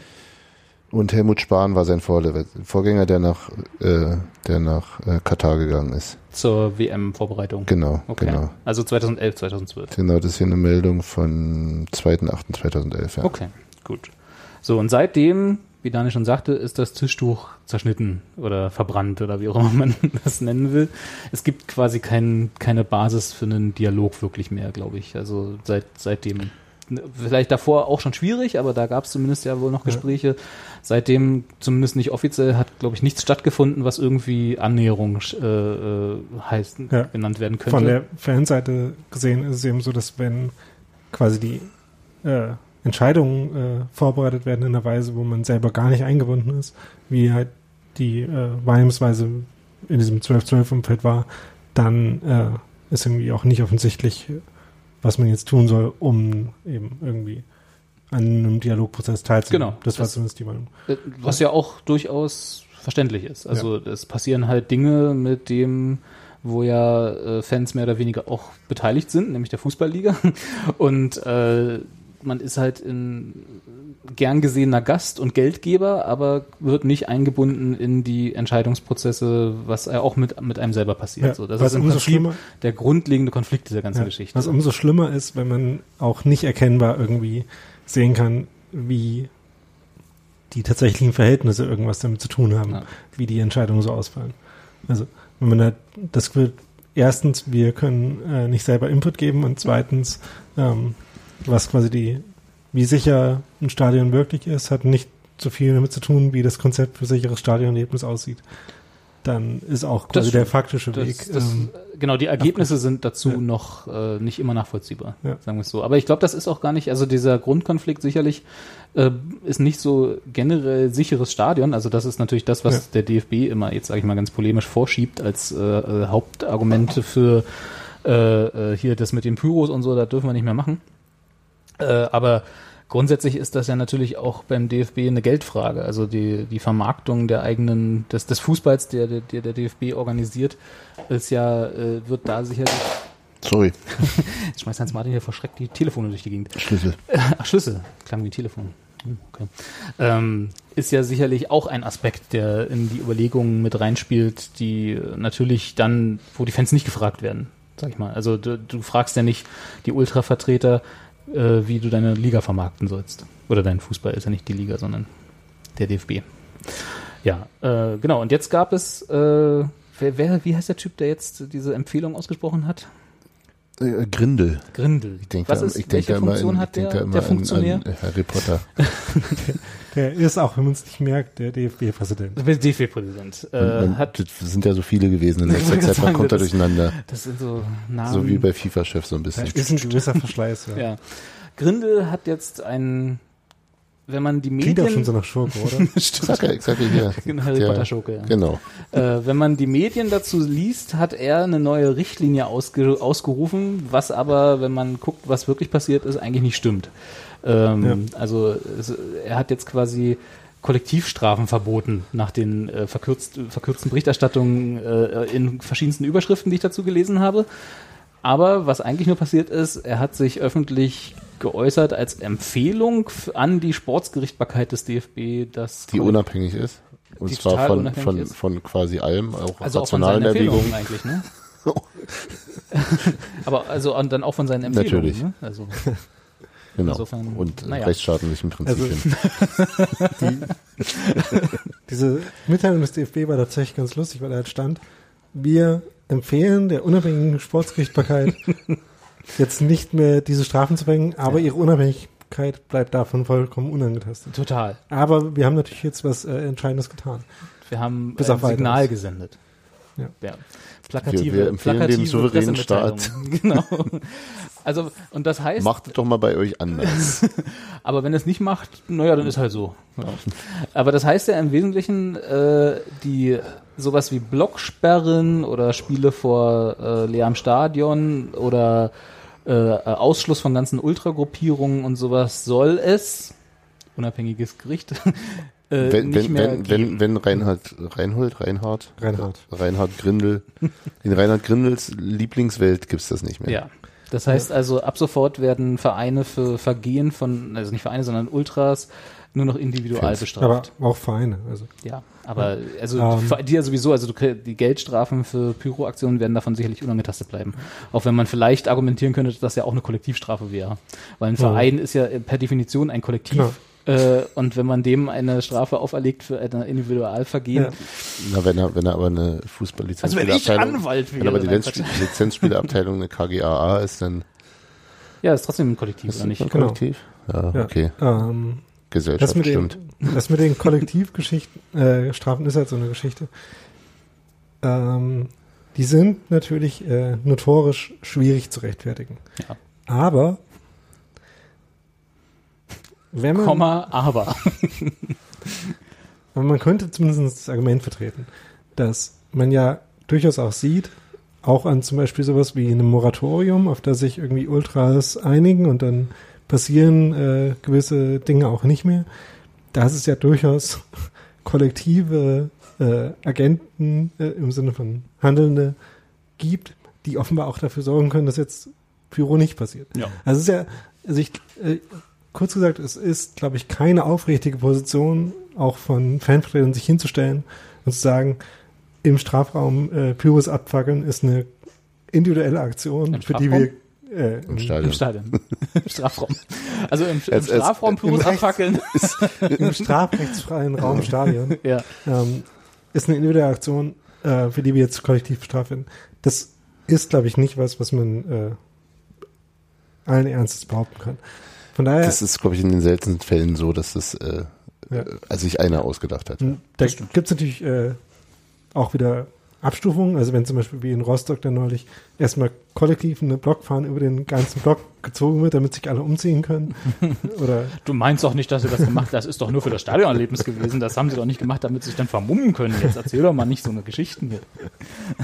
Ja, also kurz gesagt, ähm, muss man sich auch überlegen, ob äh, das mit den, also Kollektivstrafen sind ja nicht per se ungerecht, sondern halt nur, wenn das Kollektiv quasi nicht, was bestraft wird, nicht dasselbe ist, ähm, wie das, was auch das Vergehen für das Strafe vielleicht, Genau. also unabhängig jetzt davon, ob Gut, also- Strafe tatsächlich äh, Also angemessen Auf, der, auf einer philosophischen Ebene ist es, können sie an, Angebracht können sie sein. angebracht und auch angemessen sein, ist glaube ich, nur in der konkreten Durchführbarkeit, die, die, die ist, ist, fra ist, ist fraglich, ob es wirklich zuordnenbar ist immer. Also in der Genau, praktischen Welt, das in der wir ja stimmt. alle irgendwie leben müssen, äh, ist es schwierig zu sagen, von einer Kollektivstrafe sind nicht auch Leute betroffen, die damit vielleicht nichts zu tun haben. Ja, aber gerade wenn man es in praktischen äh, Entscheidungen quasi ausdrückt, muss man sich ja auch überlegen, okay, was kann ich jetzt tun? Was, welche Entscheidung produziert quasi die meiste Gerechtigkeit? Ja.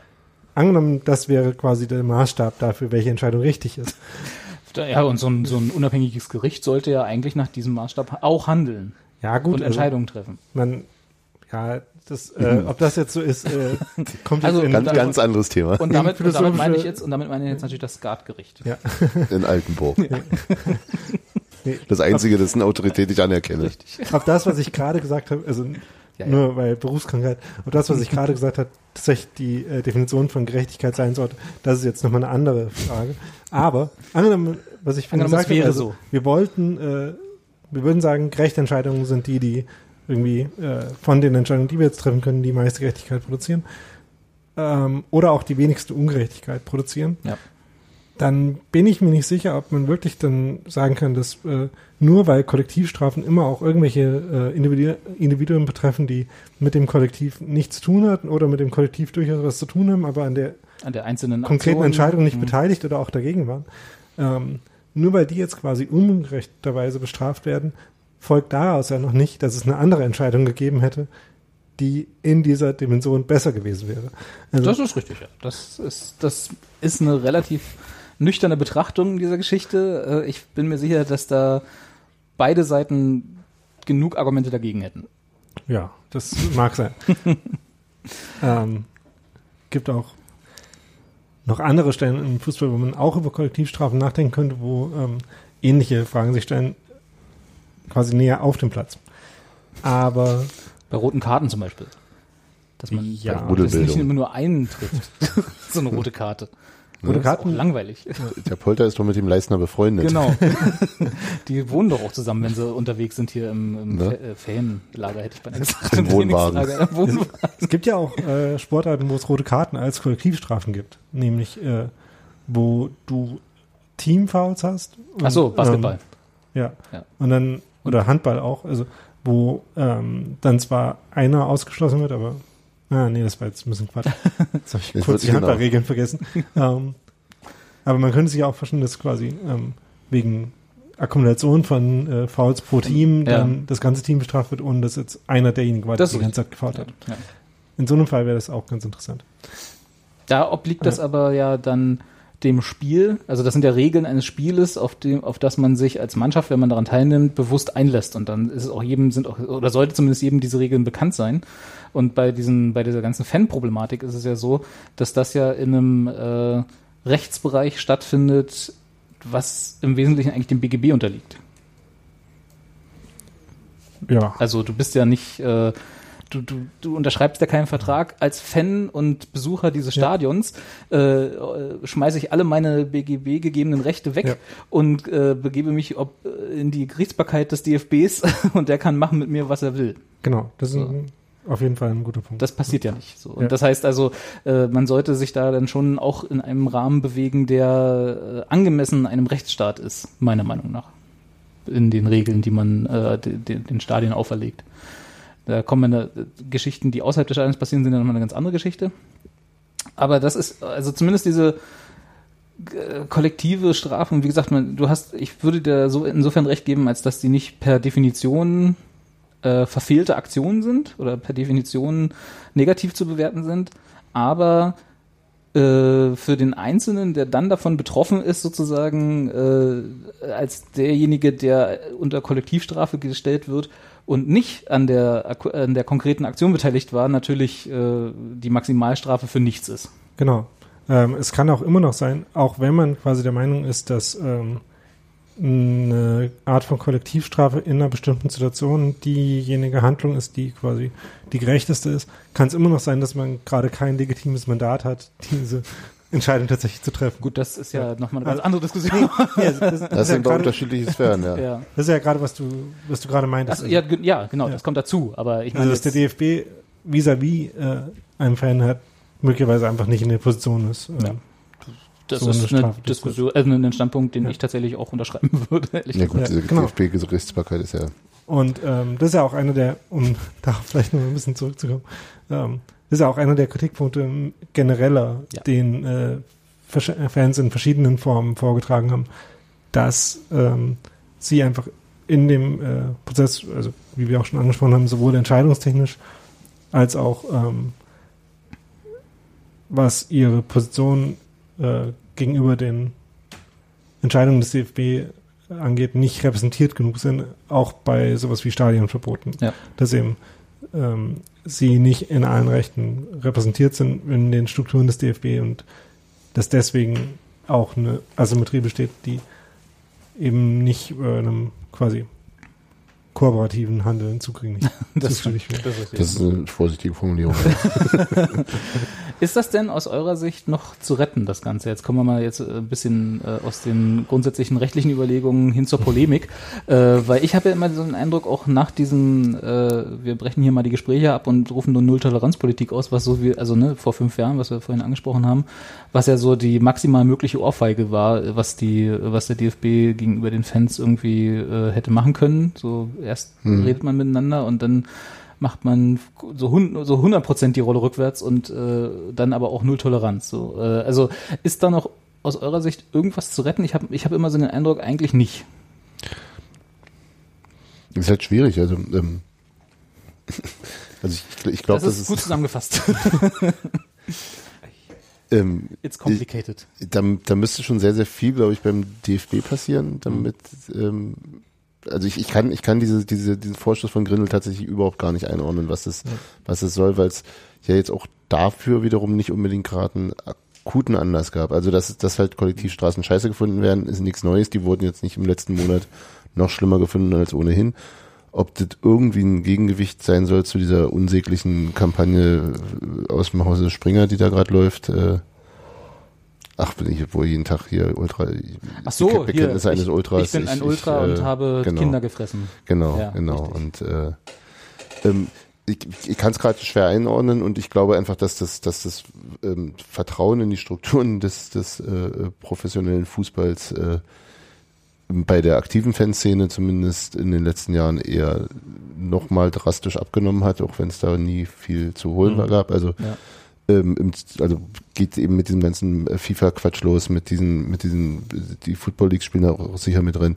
Und natürlich auch dieser, dieser, dieser, ja auch völlig ungeklärte DFB-Zustand, der da, der gerade ist. Also mit den, mit der, sei es die 2006er WM, also diese ganzen äh, Rücktrittswellen und ähm, also und es, es scheint sich ja trotzdem strukturell nichts bewegt zu haben. Und insofern glaube ich, ist die, ist die äh, äh, werden als, als Gesprächsbedingungen, die dürften schon relativ hoch angesiedelt sein äh, von Seiten der Fanszene aus nachvollziehbaren Gründen irgendwie. Und da kann ich mir tatsächlich schwer vorstellen, dass der DFB sich so weit bewegt, dass er da da, da hinkommt. Andererseits muss man eben sagen, ist also zumindest in meiner Wahrnehmung ist jetzt nicht irgendwie äh, seit der, seit dem Abbruch der Gespräche DFB-seits ist es ja auch nicht völlig entglitten, was Dinge in Stadien angeht. Also es ist jetzt nicht, ist jetzt, genau, es brannte nicht ständig Stadien. Also es gab, es gab einzelne, ne, also immer wieder einzelne Vorkommnisse, die äh, auch teilweise wirklich scheiße, also schlimm waren und, und, und aber ich habe jetzt nicht den Eindruck, dass es, ohne dass ich es jetzt mit Zahlen belegen könnte, ja. äh, drastisch gestiegen wäre. Also das war, das wäre vielleicht wieder ein Aspekt, der in, da vorsichtig optimistisch machen könnte, aber ich kann es tatsächlich gerade, also ich, ich sehe die, die Akteure auf der ähm, auf der Verbandsseite gerade sehe ich keinen, mhm. dem ich irgendwie dann, ein, der einerseits das Verbandsmandat hat und andererseits auch irgendwie das Format da das auch äh, auszunutzen. Das auszunutzen und, und tatsächlich ist ein echtes Gespräch zu suchen, einen echten mhm. Dialog zu suchen. Also kann ich gerade nicht sehen. Ich kenne die Statistiken nur für Gewalttaten im Stadion, also die tatsächlichen Gewalttaten, die sind rückläufig, seit mhm. Jahren ja schon und auch in den letzten fünf Jahren rückläufig. Ja, in den äh, Stadien. Ja, genau. Naja, gut. Gut, aber anderes. mehr geht den DFB ja. Genau, erstmal äh, andere ja. Diskussion. Äh, und da, da gibt's ja dann diese äh, nette diesen netten Trick, sage ich mal, in der für die Wahrnehmung in der Öffentlichkeit, dass auch sowas wie Pyro und Rauch dann als Gewalt. Ja, das äh, war ja damals schon. Genau, aber das ist ja äh, auch eine Möglichkeit, äh, um den Eindruck zu erwecken. Pyrotechnik, es, Gewalt, Rassismus. Richtig, genau, ja. Es wird alles immer schlimmer. Ja. So, was ja den, den Zahlen widerspricht. Es ist ja, es wird ja nicht immer alles schlimmer. Es ist Na, ja, das, das, das erzähl mal Julian Röpke. Dem würde ich gerne mal so einiges erzählen. ja, na. Vielleicht sollte ich mich da einfach mal als Ultra melden, dass ich mal in die Nähe komme von. Na egal. Äh. Julian Röpke Ultras. nee. Sicher, dass die nicht, äh, wenn du als Ultra dich da meldest, ist nicht in so einer Art Quarantäneschrank Wahrscheinlich. Erstmal in die Rasterfahndung. Genau ich bin Ultra. Was auch immer das heißt. Nee, aber ähm, genau, also das, das ist so ein bisschen ähm, für mich die, sagen wir mal, Politik dabei von der von Seiten der äh, diejenigen, die ein Interesse daran haben, die maximale Vermarktung des Fußballs äh, auszuleben, um jetzt ohne jetzt mal den DFB dabei zu benennen, aber so auch auch Medienerzeugnisse haben ja ein Interesse daran, den Fußball vermarktbar zu machen, weil damit verdienen sie ihr Geld. Und äh, für mich ist das so ein bisschen diese scheinheilige Geschichte, ja, die Zahlen passen uns nicht, weil die Gewalttaten sind rückläufig, dann boosten wir sie halt mit äh, der Vermengung mit anderen Dingen, die eigentlich keine Gewalt sind, sondern eben Lampen im wesentlichen Sinne. ja, Lampen und Rauch. Heiße Lampen. Heiße Lampen und Rauch. So. Nicht, dass davon noch ja, jemand ja. verletzt wurde, das will ich gar nicht sagen, aber es ist halt, äh, ne, ist egal. So. Also ich sehe das aber so ähnlich wie du. Sorry, Dani, wenn ich dich jetzt zum dritten Mal äh, im Anlauf unterbreche. Für mich ist einfach schon in der philosophischen Ausrichtung der beiden Parteien, wenn man so will, äh, zu viel gegenläufig.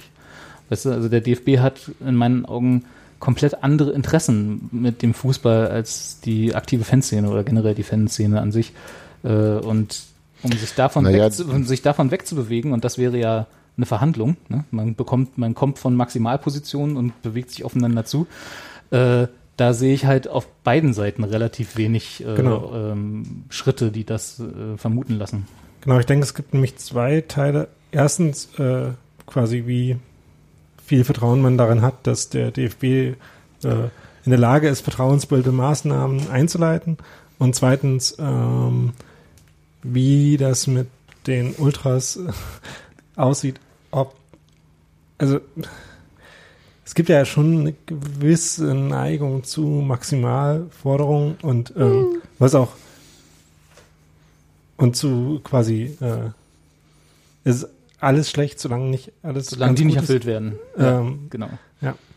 Aber da ist auch der DFB nicht unschuldig dran. Also auch, auch die genau, also neigen dazu, ihre Maximalforderungen genau, durchsetzen ja. zu wollen und alles darunter ist äh, Verfehlung. Also, beziehungsweise wenn man das jetzt so sagt, so müssen es auch noch eine Stellung, von daher ähm, würde es äh, den, würde es vielleicht erstmal der ähm, Erfüllung des Unternehmens äh, von irgendwelchen vertrauensbildenden Maßnahmen bedürfen, um zu sehen, ob sich daraus dann schon zumindest äh, eine quasi einigermaßen durchführbare Beziehungen gibt. Das es muss ja nicht gleich. Na, wir reden ja im Moment davon Ja. daran, dass sie daran arbeiten sollen, eine Basis für Gespräche zu schaffen. Ja, Also es genau. reicht ja, wenn man quasi von so einem äh, Verhältnis zwischen wie zwischen den USA und Nordkorea zu so einem Verhältnis wie zwischen USA und äh, Iran kommen würde. Das wäre schon mal ein Fortschritt, ja. Genau. Und in Das dem Sinne, weil du vorhin gefragt hattest, sehe sehe ich wer? eigentlich, das ist noch die Frage. Und ist auch deswegen, Aber in dem, je nachdem, Ja. wen du fragst. ist Äh, deswegen ein guter Vergleich, weil es ja beide mal um den Verzicht auf Raketen geht. stimmt, das ist richtig. ja, das stimmt. Äh, Nee, aber äh, weil du vorhin gefragt hast, in dem, in dem Licht sehe ich so ein bisschen diesen Vorstoß, wenn man ihn so nennen will, dieses Papier. Also dieses, äh, Ja. äh, wir, wir müssen irgendwas tun. Ich weiß nicht, ob das ehrlich ist, das ist halt das, Das ist, genau. Ne, das ist immer das, äh, dass, dass, dass in diesem Verhältnis das Vertrauen zerstört ist, sehe ich tatsächlich zu 99 Prozent Schuld beim DFB im Moment.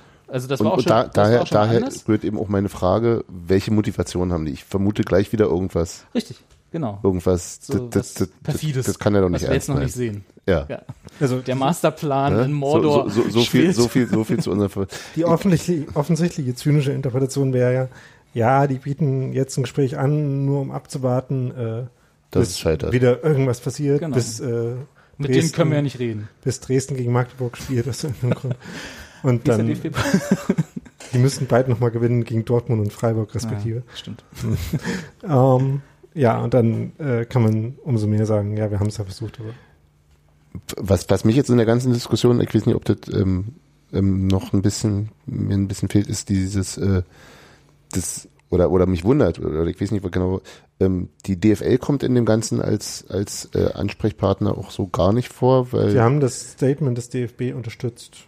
Gut. Aber Nee, aber weil, also so es, es richtet sich halt gegen, gegen den DFB, wobei ja eigentlich die Vermarktung selbst zum Beispiel nicht dem DFB obliegt, sondern der, der, der, dem Ligaverband. Also auf Seiten der Ultras wurde da schon hin und wieder mal Okay. DFB slash DFL geschrieben. Okay. Ähm, zumal eben auch andererseits die DFL in dieser Zeit nach dem Weggang von, von ähm, dem Spahn, äh, zumindest in den öffentlichen Äußerungen und auch bei dem Fankongress damals mal, auch äh, häufiger noch, noch äh, zumindest in der, in der Rhetorik flexibler und, und äh, moderner und äh, toleranter wirkte, als das doch sehr, sehr rigide Man- man hat auch- DFB-Sprech. Man hat auch immer den Eindruck, dass die durch die ähm, den, den Liga-Alltag und die Vertreter, die dort mit aufschlagen bei der DFL, näher dran sind an, an der aktiven Fanszene und eher wissen, dass sagen wir mal, Dialog eine mächtigere Waffe ist als äh, eine Nulltoleranzpolitik mit, äh, das sind eh alles Ja, Verbrecher. Pragmatiker halt. Ja, genau. Andererseits hat natürlich auch die DFL damals dieses äh, unsägliche Sicherheitspapier. Sicherheitspapier rausgeworfen. Ja, auch das war für mich, das hatten wir damals auch schon, das war auch alles so plakativer Scheiß. Ja, ja, das na heißt, klar. Äh, Ja. Das musste dann halt mal machen in einem Wahljahr. Hm, sonst, sonst, dreht, sonst dreht hier der Jäger wieder frei. Ja. Ähm, ja, oder auch der bayerische Innenminister, ähm, Oh, von dem ich Oder Rainer Wind. Im Zweifel ist es reiner Wind. Zusammen mit Julian Röpke. Von dem bayerischen Innenminister habe ich gestern oder vorgestern noch ein Interview im Tagesspiegel gelesen, was auch ziemliche Katastrophe war. Ähm, so, auch von beiden Seiten des Interviews. Das erwarte ich bei den Worten bayerischer Innenminister, ehrlich gesagt schon. Ja, ich war ein bisschen enttäuscht von den Fragen, die da drin standen. Re reden die nicht immer nur darüber, dass man nach ein, zwei Maß noch locker Auto fahren kann? Also alles nicht so, das darf man alles nicht so eng sehen. Ja. Ja, also ich weiß nicht, also ich bin Skeptisch? ja skeptisch ist noch zu schwach. Ich versuche Ja. gerade nach einem Wort, was was äh, Was, ungläubig. was, was ganz kurz vor kompletten Pessimismus ja, steht. Ja, ja. Also ich bin ja, ich bin ja so Ganz, Grund, ganz schwarz und dann Grund- einmal kurz Licht drauf. ich bin ja so ein grundoptimistischer Zyniker, ähm, der die Welt immer äh, schlecht sieht und doch Gutes erwartet. Also Und- kein Zyniker. Na doch, ein optimistischer Zyniker. Ähm, und, und, aber in dem Verhältnis sehe ich ehrlich gesagt keinen Ausweg. Vielleicht könnten wir hier äh, Jared Kushner mal rüberholen. Der äh, kriegt ja auch zwischen Israel und Palästina Oder vermittelt. Dennis Rodman. Oder Dennis Rodman, genau. Äh, irgendeiner von diesen Koryphäen, das Scooter mal spielt vielleicht in Frankfurt vor der Zentrale. Vielleicht Und dann da- nicht verhaftet ja, werden. ja, also irgendwie müssen wir da ein bisschen out of the box, glaube ich. Ja, vielleicht denken. sind wir auch bei die noch bekannter für ihre Führungsshows. Also vielleicht Rammstein. Das stimmt. ja. Dass sie mal sehen, dass das gar nicht so schlimm ist. Ja. Sie müssen einfach mal ein bisschen den Rauchtop im Kopf lüften. Beide Seiten. Mit der Stichsäge. Ja, naja, gut. Aber ich glaube, so richtig lösen werden wir das nicht hier heute in dieser Runde. Und wir haben noch Obwohl das zwei, eigentlich unser Anspruch sein sollte. sollte unser, ist ja auch eigentlich. Äh, wir, wir scheitern seit 300 und einer Folge daran, den Konflikt zwischen den DFB und der aktiven Fanszene zu, zu lösen. Und USA, Nordkorea. Ne, das haben wir doch vor 200 Folgen schon gelöst, oder? War das, ist das nicht Also durchge durch ich glaube, ich glaube, wir haben das Memo nicht rausgeschickt. Und wer war dafür verantwortlich? Nochmal Gero wahrscheinlich im Zweifel. Übrigens gibt es da tatsächlich einen Podcast, der sich damit beschäftigt und der sehr hörenswert ist. Ah, apropos Nordkorea. Podcast. Arms Control Wonk Podcast. Arms Control, ist das Nordkorea oder Das ist Nordkorea Ja. und andere. klingt nach einem sehr entspannten Einschlaf-Podcast? Ja, Ähm, nee, äh, äh, Podcast-Empfehlung. Gut, dass du mich dran erinnerst auf den direkten Wege. Äh, HR2 der Tag hat gestern, glaube ich, einen, du hast den Titel gerade nochmal da äh, im Zweifel, äh, einen Podcast Ähm, ich habe den Titel bestimmt gleich nochmal da. Wahnsinn mit Methode, die neue Bundesliga-Saison. was sich im Wesentlichen super Recherche und Punkt auf den Punkt hervorragend. Äh, da zeigt sich der Profi. Ähm, was im Wesentlichen so ein bisschen so ein äh, Top-Down-Einblick in diese Geschichte äh, bietet und relativ vielfältige Stimmen zu Wort kommen lässt, finde ich. Knappe fand- Stunde, hallo. Ja, fand ich gut. Äh, ist vielleicht jetzt für jemanden, der da schon seit 80 Jahren in diesem Konflikt mit drin steckt, nichts Neues, aber wenn man mal einen gut produzierten Podcast hören will, der sich mit dem Fußball, mit dieser Also anders Problematik als uns. anders als uns äh, ähm, mit dieser Problematik reflektiert auseinandersetzt, dann den. Fand ich gut. Äh, gut, aber wir haben noch zwei Themen zu besprechen, deswegen Wir haben, würde ich sagen, glaube ich sogar, Haben vielleicht mindestens noch zwei. Oh. Äh, wir können ja noch mal kurz über Azuto Ushida als sportliche Neuverpflichtung reden und nicht na, nur das ist eins der beiden Themen, Okay, die ich besprechen wollte. genau. Nee, Nicht, nur, nicht nur als Social Media Phänomen. Richtig. ja, sehr gut. Äh, und das andere ist die DFB-Pokalauslosung. Und äh, Eisern trotz Handicap. Drei Themen. Ja. Alles klar. Äh, dann lass, weil das ja noch ein bisschen losen? mit dem Spiel zu tun hat, würde Genau. ich sagen, machen wir Eisern trotz Handicap noch. Äh, Genau, denn die diesjährige, der erste Teil der, also ich habe jetzt diesjährige gesagt, als ob das jetzt schon eine Tradition wäre. Es schickt sich scheinbar an, eine Tradition zu werden, auch Zweimal. wenn es je, wenn, genau zweimal, Zweimal, ne? Das weiß ich auch wenn jetzt es jemals einen traurigen Hintergrund hatte, ähm, im letzten Jahr mit dem Tod von Janine Jedecke und äh, in diesem Jahr mit dem von Claudia Laudemus, ähm, ich hoffe, ich habe das gerade richtig gesagt, ähm, da muss- ja, ich glaube, ja. Ja. Hm? Ähm. Und Super. auch ähm, in dem äh, Spenden- bzw. Kampagnenaufruf äh, wurde auch noch einer der gehandicapten Unioner, die letztes Jahr zum Beispiel mit nach Braunschweig äh, gefahren sind, erwähnt, der inzwischen Cornelia. Lada muss. Äh, Lauda. Und Cornelia. Cornelia. Was oh. Claudia hat er Oh, gesagt. Entschuldigung. Entschuldigung. Cornelia Laudamus, genau. Obwohl, wir dürfen ja die Silben nicht betonen. Ja. Ja. Jedenfalls haben äh, die beiden, die letztes Jahr schon zu diesem Zweck äh, eine ganze Strecke gewandert sind, diesmal eine Fahrradtour nach Nürnberg gemacht mit äh, Rollstuhl und Fahrrad und sind in zehn Etappen von Berlin nach Nürnberg gefahren, was schon mal eine äh, sportliche Leistung ist, Ja. weil da liegen ja auch ein paar Berge dazwischen. So gerade mit äh, in Thüringen da und so. Ja. Ein paar davon kenne ich auch ein bisschen. Von daher äh, war das schon mal eine ziemlich gute Leistung. Ähm, sie haben damit wieder Spenden gesammelt, um äh, so eine Ausflugaktion auch dieses Jahr wieder organisieren zu können, Mhm. äh, wie das letztes Jahr in Braunschweig der Fall war. Ähm, es steht, soweit ich das jetzt gesehen habe, noch nicht fest, äh, wann die in dieser Saison stattfinden wird. Aber die wird es offenbar wieder geben und dafür sind immerhin äh, relativ genau 2500 Euro zusammengekommen. Was schon mal schön ist und äh, auch im Stadion in Nürnberg offenbar gewürdigt worden ist. Schick. Ja. Genau, ich. das ist gut.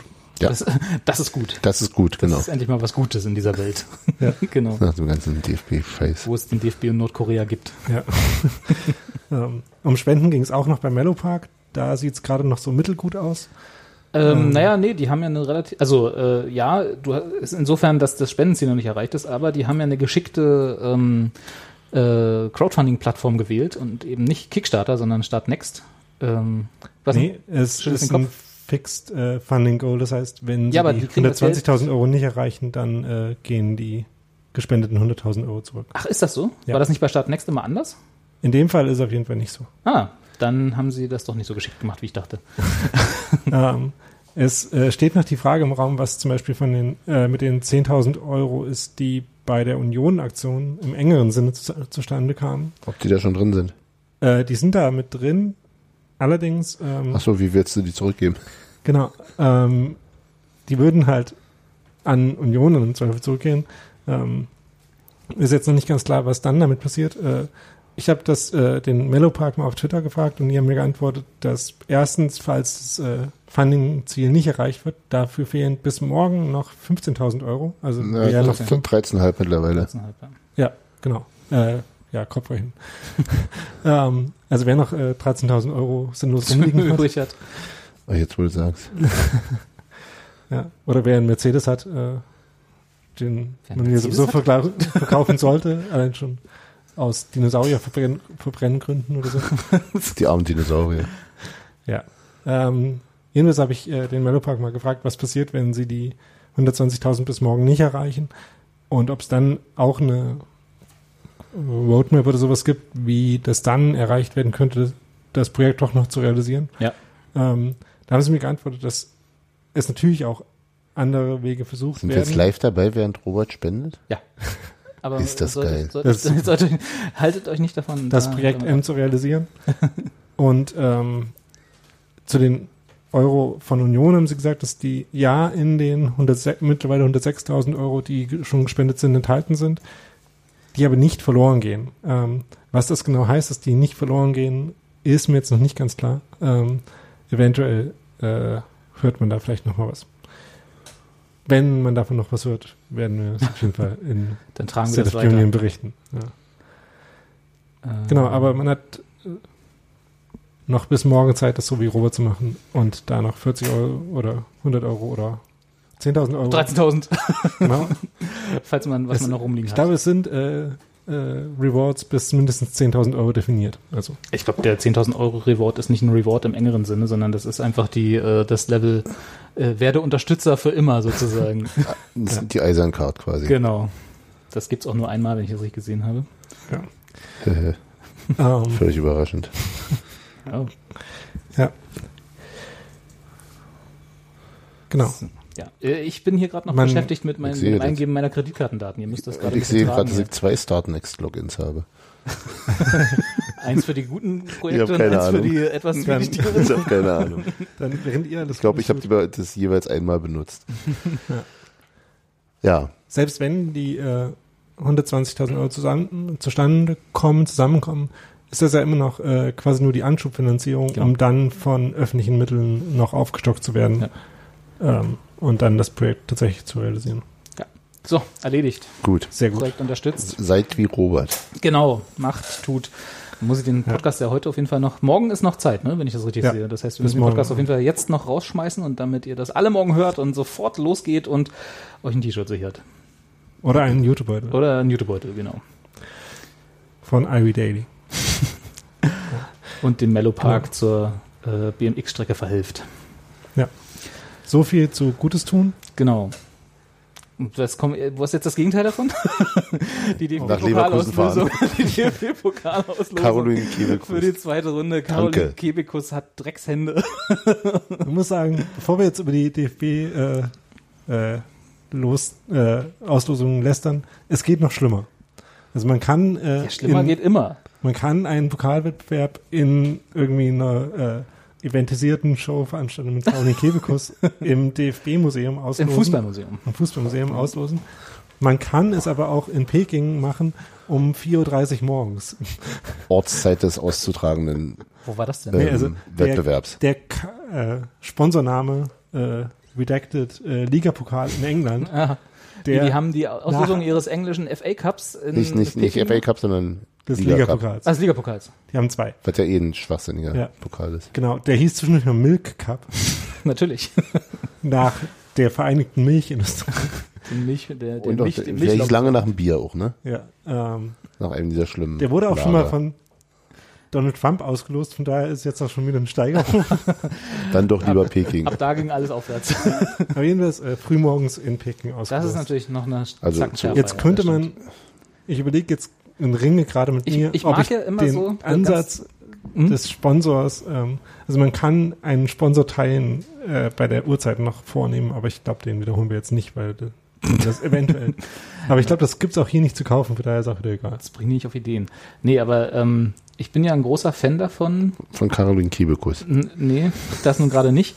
Aber das ist egal, das ist Geschmackssache. Nee, ich bin ja ein großer Fan davon, äh, wenn man Dinge identifiziert, die zu mindestens 90 Prozent scheiße sind. Wie zum Beispiel eine äh, englische Pokalauslosung in Peking zu veranstalten, nur weil der Sponsor da gerade sitzt. Morgens um vier. Morgens um vier. ja, Die sitzen da, glaube ich, noch nicht mal. Aber ist ja egal warum. Der asiatische Markt. Der asiatische Markt ist wichtig, Wir genau. kommen später noch drauf. Wenn man, stimmt. Wenn man also identifiziert, dass das im Wesentlichen Unsinn ist. Das dann als Maßstab zu nehmen und zu sagen, es geht auch immer noch schlechter. und deswegen ist die eventisierte Auslosung der DFB-Pokalrunde wir sind noch nicht direkt in der Hölle. äh, ist nicht so meine Philosophie, muss ich dazu sagen. Also Du ich, orientierst dich lieber nach oben. richtig. Ah, okay. Nicht so sehr äh, wie, oh, guck mal, was die da machen. Was ist denn das platonische Ideal in der äh, Pokalrundenauslosung? Das platonische Ideal, Das also ist wie ich, bei der Lottofee, finde ich. Ich, ich mochte eigentlich immer, wenn als das im ARD-Studio nach dem, nach dem, von mir aus auch gleich nach der ersten Runde ist, wo irgend, da kann dann auch Oliver Bierhoff stehen, ist mir ja völlig egal, aber das ist in einer Viertelstunde abgearbeitet. Genau. Solange der nichts sagt, sondern nur. Ja, solange er nur die Lose ja. zieht, kann er auch zwei Sätze sagen, so Hallo, grüße meine Mutti. ist ja okay. Aber äh, das irgendwie, äh, äh, das irgendwie, das, weiß ich nicht, ein, was, wie lange ist das? Eine Stunde oder so? Dieses Ich hab's nicht Event? da, Ich guck mir sowas auch tatsächlich Ich nicht an, ja weil es gesehen, wirklich ja. wahnsinnig Das Einzige, was ich davon äh, mehr oder weniger direkt wahrgenommen habe, ist, dass ich äh, den Kieler äh, 1912 im Podcast gehört habe, die während sie die äh, Auslosung geschaut haben, gepodcastet haben. ah, Aber da konnte ich wiederum äh, verschnellert abspielen. konntest du anderthalbfach hören, ja. Nee, und dann, dann sitzen da halt die, die ähm, Funktionäre vielleicht von, von irgendwelchen Dorfvereinen mit dem Schild, so wie bei Olympia. Ja, das, weißt das du? hatten wir ja schon. Die, Ja, ja, genau, Die, genau weil du das hast ja beim letzten Mal schon erzählt, warum du den DFB-Pokal scheiße findest, weil er nämlich bei Traktor Klein-Kleckersdorf äh, ins Vereinsheim geschaltet wird. Richtig. Ja. Aber diesmal haben sie, glaube ich, keine Schalte gehabt, wenn ich mich richtig erinnere, sondern sie haben Die halt, saßen da alle. Das machen sie immer, aber diesmal haben sie nicht nochmal eine, eine Schalte extra gehabt nach Kleinkleckersdorf, sondern da saßen dann halt nur noch die Typen. Aber die sitzen dann da, die werden dann interviewt, wenn das Schweinfurt losgezogen wird. So, wen wünschen sie sich denn so? Hm. Und dann sind sie dann zufrieden und dann sitzt da halt der klar nicht mediengebriefte Vertreter von, von Schweinfurt Und sagt, nö, und sagt so, boah, ist schon okay. Ja. Naja, sinnlose Sendeminuten. Aber egal. Davon das abgesehen. Wir, das hatten wir das letzte sind, Mal. sind sie denn zufrieden mit dem Los? genau. Meine Antwort, nee. Tatsächlich fast das Doofste, was man kriegen kann. Das hattest du ja gesagt, ja. Also ich schwanke immer noch, also ich bin auch nicht zufrieden. Es ist schon nah das an schon mal Wolfsburg. vorweg. Es ist sehr nah an Wolfsburg. Es ist, es ist, es, ich bin, glaube ich, nicht einverstanden mit, es ist so das Doofste, wie du es so schön sagst, Eins- was man kriegen kann. Ein, Eins davon. Ja. Damit, das Top unterschreibe fünf- ich. Ja. Top 5 doof. ja. Top Also es ist halt, es ist halt ein Verein, gegen den es schwer wird zu gewinnen. Es ist auswärts und es ist eine relativ geringe Strahlkraft. Ja. Richtig. so. Ja, es ist weit weg. Es ist weit weg, das stimmt. Ja, auch noch genau. Wolfsburg wäre, hätte dann wenigstens noch, bist halt gleich da, immer wenn du von der Abos runter bist und Und kurz nicht hingeguckt hast, Genau. wo, du, wo du lang fährst. wenn du aus dem ICE springst. Genau. Ja, das Passiert mir ständig, dass ich aus Versehen nach fahre. also, jetzt bin ich schon wieder in Wolfsburg gelandet. Und jetzt haben wir schon wieder ein VW gekauft. Mann, ey. Ja. Ja, so, so ist das ein Geheimnis. Nee, ähm, also so richtig, richtig doof. Ja. Ne? Da, das hatten wir uns eigentlich anders gewünscht. Na, wir hatten ja zu Hause gegen Gladbach. Genau. Und jetzt ist es auswärts gegen Leverkusen geworden. Ja. Was Ja. so das, ich glaube, äh, wenn du das so auf einer Attraktivitätsskala abträgst, ist das Genau. schon so ungefähr der Gegensatz. Also da so freue ich mich auf dieses Spiel. Zu Hause gegen Gladbach, ja. Ja, Da ist genau. aber mehr das Zuhause als gegen Gladbach, Genau. aber auch Gladbach ist nett. ja. Und dann auswärts äh, ist schon mal ein riesiger Malus. Und dann noch gegen Leverkusen. Ja. Genau, und dürften womöglich eben auch äh, ähnlich schwierige Gegner Ja, sein. ja. Also es wird, ich vermute mal, ein legeres 5 zu 0. Na nee, das nur nicht. Also, Auf welcher Seite steht noch aus. Ne? Wird schon, wird schon, ne? Ja. also ich habe mir das äh, Spiel von Leverkusen gegen Bayern angeguckt am Wochenende. Warum? ja, aber Leverkusen gegen Bayern hat seine eigenen Gesetze. Gott, ey. Nee, werde ich. Und habe dann da zwischendurch äh, gedacht, gesagt und auch geschrieben, Leverkusen ist nicht schlecht, aber ein bisschen dumm. Ich glaube, das ist auch das Vereinsmotto. Seit ungefähr 17 Jahren. Ich Das hört man auch gern über sich. Nicht schlecht, aber ein bisschen dumm. Also, glaube, das steht auf dem der, also sie waren erstens dumm, indem sie äh, Julian Brandt nur die Hälfte des Spiels haben mitspielen lassen. Was dann überraschenderweise auch die Hälfte des Spiels war, wo sie viel besser waren. Als er nicht mitgespielt hat. Nee, also mit. Und äh, als er da mitgespielt hat, haben sie den Ball halt öfters neben das Tor geschossen. Das ist auch immer dumm. Das kann ich mal bestätigen. Ich bin, ja, Ja, also wie ich Fußball gelernt habe, Ist es eher das- dumm. Ja, genau. Ja. Ja. Ähm, Ja. Aber also wenn sie äh, nochmal auf solche Ideen kommen, wie Julian Brandt mit, nicht mitspielen zu lassen, dann kann man durchaus auch gegen die gewinnen. Du meinst, wenn Leverkusen mit der B11 antritt? Ja, oder wenn besteht, Julian Brandt, Brandt zwischendurch nach Dortmund gewechselt ist, äh, Stimmt, ist ja noch. für äh, 95 Prozent der Dembele-Millionen oder sowas. Ne? ja. Ja, also Wurde noch vorgeschlagen, dass wir mit Köln tauschen, dann können die gegen Leverkusen spielen, müssen sie nicht so weit fahren und wir spielen gegen Hertha. ich habe tatsächlich, ich habe tatsächlich, als weil die waren noch im Topf, als wir auch noch im Topf waren und das immer weniger wurde, dachte ich so, ja, so ein Stadtderby gegen Hertha im DFB-Pokal, das wäre natürlich noch besser gewesen. Da wäre es mir auch egal gewesen, in welchem Stadion, als zu Hause gegen Gladbach. Ja, ist ja auch hübsch gewesen. Ja. Da wär ich ich wäre auch nach Charlottenburg gefahren, da bin ich nicht so. Ja. Sonst nicht so auswärts, eher. Richtig, genau. Auswärts ist nur für Verrückte. Ja. Ja, also insofern, aber ich fahren wir hin. Jetzt mal unabhängig von Attraktivität von Leverkusen. Wann ist das? Mit Oktober. 25.10. irgendwo, Also in der Woche vom Hm, 25.10. Keine Ahnung, habe ich noch keinen Dienstplan. Ja, nun, die haben wir alle nicht, glaube ich. Aber äh, jetzt sollte es möglich sein, würden wir dahin fahren. Ich Och bin so ja. bei 80 Prozent ja. Ach Okay. ja, wahrscheinlich. Klar. Also Einfach nur mal um. Ne? Ich, halt- möchte, ich möchte auch mal so ein Ich Tor find- von Stevie live sehen. ich finde dieses Stadion ja einigermaßen absurd. Von daher würde ich mir das fast mal angucken wollen. aus Absurditätsgründen. Okay. Okay. Ich finde das komisch mit dieser einen Seite, wo irgendwie nur so Treppe ist. Wo ein Hotel ist. ja.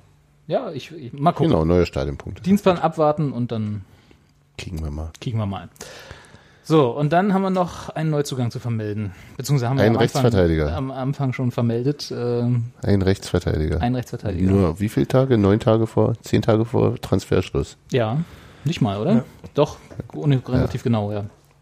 Ähm, meine erste Frage, als die Meldung kam, war ja in unserem Muss man eventuell vorhandenen internen Chat. Äh, what? Wer ist das? Äh, kennt man den? Und wenn ja, warum kenne ich ihn nicht? Also, Letzteres wissen wir nicht. Weil ich mich nicht mit Fußball beschäftige. genau. Die Ignoranz ist dann in dem Fall dein Problem. Richtig. Wie immer eigentlich im Leben. Ähm, Atsuto Ushida ähm, ist äh, ein ziemlich normaler Bundesliga-Rechtsverteidiger. äh, ziemlich schnell, ziemlich eher so auf der offensive, offensiven Seite der Position. Äh, ganz kombinationsstark. So, das ist alles okay. Ähm, kann auch durchaus verteidigen, vor allem mit Wuseligkeit und äh, halt der Geschwindigkeit äh, in, mal wieder in Zweikämpfe zurückzukommen. Das große Fragezeichen an der Stelle ist, dass er seit zwei Jahren, zweieinhalb Jahren fast kein Fußball gespielt hat. Weil er verletzt war. Ja. Ja. Er hat sich im, also er war im März 2015 schon ein paar Spiele nicht im Kader bei Schalke, hat sich dann im April 2015 an der Patellasehne verletzt, ist dann bis Dezember durchgehend ausgefallen, hat dann sieben Minuten gegen Raber Salzburg gespielt und dann sich äh, quasi aus, wahrscheinlich aus Folge des äh, Trainingsrückstands nochmal an Adduktoren verletzt, äh, dann nochmal Trainingsrückstand gehabt und äh, wurde dann laut Transfermarkt.de auf dem Punkt genau zwei Jahre nach der Verletzung wieder für spielfähig erklärt, Hm. nachdem der Trainingsrückstand dann offenbar so weit aufgeholt wurde, aber nicht äh, weit genug, um dann tatsächlich letzte Saison nochmal zu einem Einsatz zu kommen bei Schalke. Ähm, in den Vorbereitungsspielen hat er wohl hin und wieder gespielt, aber nicht so, dass es für mich jetzt besonders nachvollziehbar gewesen wäre, wie das war. Nun könnte man ja davon ausgehen, dass äh, Jens Keller, auch wenn er nur so mittelbegeistert von Schalke institutionell war, als er da gegangen ist, vielleicht äh, trotzdem noch eine gewisse Ahnung hat, ähm, da vielleicht gewisse Kontakte hin hat und äh, tatsächlich weiß, wie es äh, fitnessmäßig um Ushida steht. Und dass er Und Helmut weiß, Schulte auch. Also, was er kann, wenn er nicht was er, ist. genau, das sowieso. Was er vorher konnte. Was er vorher konnte. Ja. Das sowieso. Gerade wenn es halt vornehmlich um Schnelligkeit und Wendigkeit geht bei den Qualitäten, die ein Spieler hat, ist natürlich dann äh, die Frage, wie sowas zwei Jahre Verletzungen übersteht. Ich meine, in gewisser Hinsicht ähm, sind das auch zwei Jahre, die er nicht belastet wurde. Hm. Also er- er ist jetzt 29 ähm, und hat generell in den sieben Jahren, die er jetzt bei Schalke war, gut 100 Bundesligaspiele gemacht. Also gar nicht ganz so viele. Ähm, Ja, aber, auch schon, aber schon ganz, also wir sagen, es ist jetzt auf, er könnte noch ein relativ junger 29-Jähriger sein, wenn man davon ausgeht, dass diese Patellasehne eben irgendwie so weit he Hm. heilt, dass er nochmal athletisch an ungefähr das Niveau rankommen kann, was er eben braucht, um sein Spiel umzusetzen. Ja. Wenn das gelingt, dann ist er für die Zweitliga auf jeden Fall ein sehr guter Außenverteidiger, weil er auch in der Bundesliga halt schon mindestens durchschnittlich ist. Aber wie gesagt, man muss eben abwarten, wie sich das entwickelt. Und äh, es ohne jetzt, äh, wie gesagt, die Testspiele von Schalke gesehen zu haben, lässt sich auch schwer sagen, wie weit er aktuell schon ist. Mhm. Aber das ist ja alles, also es klingt alles so ein bisschen nach, ähm, äh, bei Schalke hätte er wahrscheinlich in den nächsten zwei Jahren keine, keine wirkliche Chance auf einen Stammplatz gehabt. Ich glaube, er hatte jetzt noch ein Jahr Vertrag dort. Oder, okay, ein Jahr. Genau. Und das ist also dann so der Genau, die haben, die zweite hatten, Anlauf über die zweite Liga. ja, letztes Jahr schon Koke verpflichtet für die Position, Ja. der sich dann im zweiten Spiel oder so verletzt hat und jetzt da wieder angreifen soll und irgendwen hatten sie, glaube ich, noch. Weiß ich gar nicht, hatte, gab's im Rasenfunk gehört, habe es wieder vergessen. Aber ähm, auch da tauchte äh, Uchida nicht in der Überlegung auf, dass er spielt. Also für ihn persönlich der Wechsel sinnvoll? Ähm, Womöglich auch enttäuschend, dass es nichts anderes geworden ist, klar, aber, Das aber, ist ja aber genau, seine, seine Aussage dazu ist ja das, oder, oder auch das, was kolportiert wird, ist, dass er auf den Verein zugekommen ist und gesagt, und darum gebeten hat, dass ihm der Wechsel ermöglicht wird, weil er wieder Fußball spielen will. Ähm, mich, also tatsächlich, also bei dem sozusagen, was potenziell an, an, an der, der an, an spielerischer Klasse mitbringt, äh, ist es schon, glaube ich, eine ganz relativ große Nummer für Mhm. Union, aber eben mit diesem großen Fragezeichen. Einerseits der, äh, wie gut er zurückkommt nach so einer schweren Verletzung. gibt ja auch einige Spieler, die, die es dann eben auch nachhaltig zurückgeworfen hat. Und ähm, wie, wie äh, stabil eben sein, seine Gesundheit ist. Und seine Sehne. Ähm, für ihn ist es sicherlich ein, eine bessere Option, als bei Schalke zu bleiben, klar. Ähm, und vielleicht eben auch durch die, durch die persönliche Verbindung zu Keller ähm, dann doch noch eine ganz, also ja, also ist ein, eine der, der vorderen Vereine der zweiten Liga mit einer nicht unrealistischen Option aufzusteigen. Insofern für ihn wahrscheinlich schon durchaus sinnvoll und bei, ja, für Union ist halt dazu, genau mit genau diesen Unwägbarkeiten schwer zu sagen. Also ich weiß nicht, es war jetzt von vermutlich ist da eine Ablöse geflossen, also es Ja. war, wurde nicht ablösefrei geschrieben. Ähm, die dürfte vom, wahrscheinlich nicht nicht unbedingt. Also in irgendeiner Zeitung habe ich auch was gelesen, dass Schalke noch einen Teil des Gehalts übernehmen würde, was ja eher nach einer Leihgeschäft klingt. Art Leihe oder sowas klingt. Was?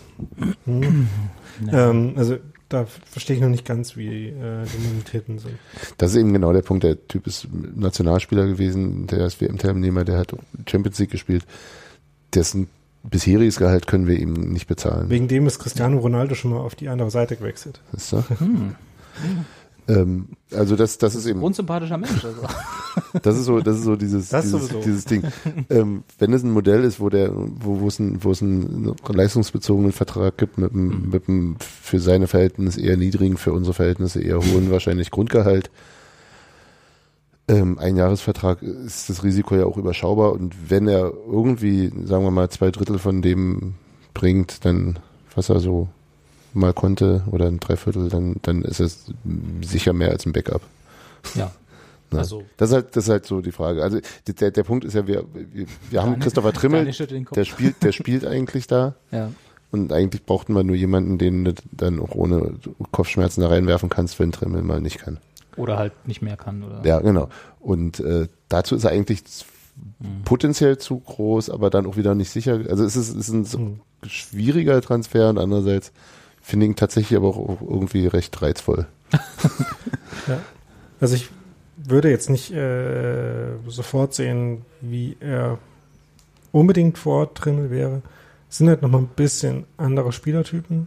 Ähm, Trimmel ist quasi in seinem Passspiel wahrscheinlich ein bisschen raumgreifender. Äh, Ushida ist An ein bisschen allem. beweglicher. ja. Auch in den ersten zwei Schritten. Ja. Ja. Genau. Ähm, aber grundsätzlich äh, von der Ushida-Seite aus ist eben die Frage, wie sicher er sich ist, dass er tatsächlich äh, jetzt spielen kann. Also von seiner körperlichen Seite her. Ist er denn, wenn er jetzt die, die Testspiele, die Vorbereitungsspiele von Schalke mitgemacht hat, also Trainingsrückstand hat er jetzt nicht mehr? Der oder? trainiert seit, seit, seit Ende 2016 ja. mit. Ja, dann, Äh, oder Voll. oder äh, Anfang 2017. Oder ja. aber dann sollte doch jetzt in der Lage sein, eine zweite Liga Genau. zu spielen, oder? Genau, also ähm, die Frage ist halt, wenn er jetzt wieder tatsächlich Spielbelastung hat, äh, Ach so, ob das dann halten ja, die Gelenke okay, dann. Ja. Und ähm, Wo ist die Ja. Patellasehne? Das Unterhalb der Kniescheibe. Also- Oder oberhalb, unterhalb. ne? Also schon hier zum so, Beispiel. schon so Arbeitsgerät von einem Fußballer. Ne? Ja. Und Ja. Knie halt nie. Ja. Knie halt nie. Arzt, Arzttumor. Und wenn er halt, ähm, wenn er halt mit Japan zur WM fahren will, ähm, ist halt auch die Frage, ist die Zweitliga dafür eine groß genug Bühne? Ähm, wenn man schon 70 Länderspiele hat, dann vielleicht schon. Ähm, wie? Aber auch da war er eben zweieinhalb Jahre verletzt. Ne? Genau. Also er müsste auf jeden Fall schon spielen bei Union Ist das auch denn gut sein, spielen. sein erklärtes Ziel? Hat man da, also das, weil du jetzt meintest, äh, wenn er das will, hat äh, gab es da irgendwie Äußerungen, dieser- dass, dass dieser- er das auf jeden Fall Dieser anstrebt? japanische Also- Blogpost über ihn Ja, genau. hat es ja aus der Ja Perspektive gut, aber das ist zumindest ja eine, betrachtet. ja gut, aber das ist ja eine, äh, wir hätten gerne das Ja, oder so. genau. Das ist halt die Frage, wie er persönlich das Genau, selber er einschätzt. selber sieht. Kann man ihn ja mal fragen. Kannst ihn ja mal, oder weiß gar nicht, aber er wird wahrscheinlich die, die Zeiten, wo Spieler noch bei der Pressekonferenz waren, neben dem Trainer, sind ja auch schon lange vorbei. Vielleicht kann man das ja in der Mixed Zone mal erwähnen oder so. Oder ich kann mal was mit Spielern machen. Du kannst ja auch mal was genau, mit Spielern machen. Sollst mach doch mal sowieso mehr was äh, mit aus deinem. Hipsterbezug raus. Ähm, sehr auffällig war, dass, dass zumindest auf Twitter die, die Reaktion aus der Schalke-Fans sehr eindeutig war. Und zwar die, äh, dass sie den menschlichen Verlust sehr bedauert haben und ihm irgendwie, also der scheint da sehr hohes Ansehen zu haben bei den Fans und sehr War da offenbar ziemlich Sehr beliebt. instantan Publikumsliebling, Okay. als er vor sieben Jahren da hingekommen ist. Das ist so gut. Ähm, was wahrscheinlich nicht wenig mit äh, seinem gewinnenden Lachen zu tun hat, was sehr offensichtlich ist. ja, Ähm, ja. Lachen oder lächeln? Also wirklich Beides. das, das Lachen. schon, äh, durchaus Lachen. Okay. Ja. ja. So Typen brauchen wir. Deine Spielweise war, glaube ich, auch so angetan, die Schalker zu begeistern. Okay. Also so sehr aktiv, sehr Das wirbelnd. Erstmal gut alles. Genau. Ja. Dann hoffen wir mal, dass das Knie hält. Ja. Und dass er sich so ein bisschen wieder. Wahrscheinlich braucht man nach so einer langen Pause auch ein bisschen Selbstver Selbstvertrauen wieder, ne? Was so das, ich kann so ein Spiel einfach auch mal durchspielen Ja. angeht. Ja. Gut. Aber immerhin, jetzt, wir haben jetzt. So, so können wir den Kader lassen. So können wir den, also jetzt bist du zufrieden? Nö, einen Rechtsverteidiger wollte ich schon noch haben. Ja, ja, genau, aber das Ja. ist jetzt so Jetzt- Haken dran. Ja. Jetzt, Transferfenster jetzt, zu. können wir, jetzt können wir zumachen. jetzt können wir zumachen. Vor allem, damit wir ihn auch wirklich so lassen. Nicht nur, auch in dass die andere Richtung. andere Leute eventuell Ja. noch auf Ideen kommen. Ja, Wie viele Millionen hat Norbit noch zur Verfügung? Aber die Ideen sind ja sowieso Quatsch. ja, nee. Ja, nun, das hat ja noch niemand abgehalten. Hallo Markus Karl. ja, äh, dann würde ich sagen, apropos Ja. Fenster zu. Kna äh, knackige man- zwei Stunden. knackige Kann noch zwei mal Stunden, ganz nicht kurz erwähnen, dass es für die äh, U19, die ja mittlerweile in der Bundesliga spielt, bis jetzt noch nicht so krass kein gut läuft. Richtig gutes Wochenende war. Ähm, ja, auch, also die haben jetzt drei Spiele, glaube ich, gespielt und noch keinen Punktcode. Ja, das kommt alles noch. Frag mal Bochum Spielt, äh, und Ingolstadt. Spielen äh, Berkantas und äh, ähm, Meloni noch. Das ist ja das äh, Tragische, nicht mehr, ne? dass Berkantas und äh, Shian Karaman zwei Wochen beziehungsweise zwei Monate zu alt sind, Ach stimmt, genau, das heißt, es wäre ja, noch ach, in der siehste. U19 spielen zu dürfen. Aber Leonard Maloney, der auch in der Zwischenzeit, seit wir das letzte Mal gepodcastet haben, glaube ich, ähm, Ja, einen Profivertrag bekommen hat, aber eben in der U19 was dich sehr gefreut hat. Ja, äh, also äh, Gero, als wir das letzte Mal Leonard Maloney angesprochen haben, hier hat sich ja schon sehr über den Namen gefreut. Ja, als Polizei. Leonard Maloney ist, Ne? das klingt jetzt schon super. Und Boston Southside. Lennart, oder? Mhm. Auch. Okay, Ja, dann haben wir alles erwähnt, was wir erwähnen wollten. Also ich zumindest. Ähm, wenn ihr noch was auf dem Herzen habt, dann jetzt. wollte noch meine Oder Mutti für immer grüßen. schweigen. Mutti grüßen, okay. Hallo Mutti von Hans Martin. Ja. Spitzenspiel am Wochenende. Bielefeld. Ja, Spitzen Bielefeld. Wir haben jetzt nur noch Spitzenspiele, oder? Ja. Wir haben jetzt nur noch 34 Derbys und Endspiele. Spitzenspiele. Oder so. Und Klassiker und äh, sowieso. El-Klassiker. Klassiker. Geht mir weg mit eurem äh, Scheiß. Äh, L. Ostwestfalen, Klassiker. Ich suche jetzt hier Outro, wir sagen Tschüss Outro. und dann ist vorbei hier die ganze Geschichte. Oh, echt, Zeit wird's. Tschüss. Tschüss. Tschüss.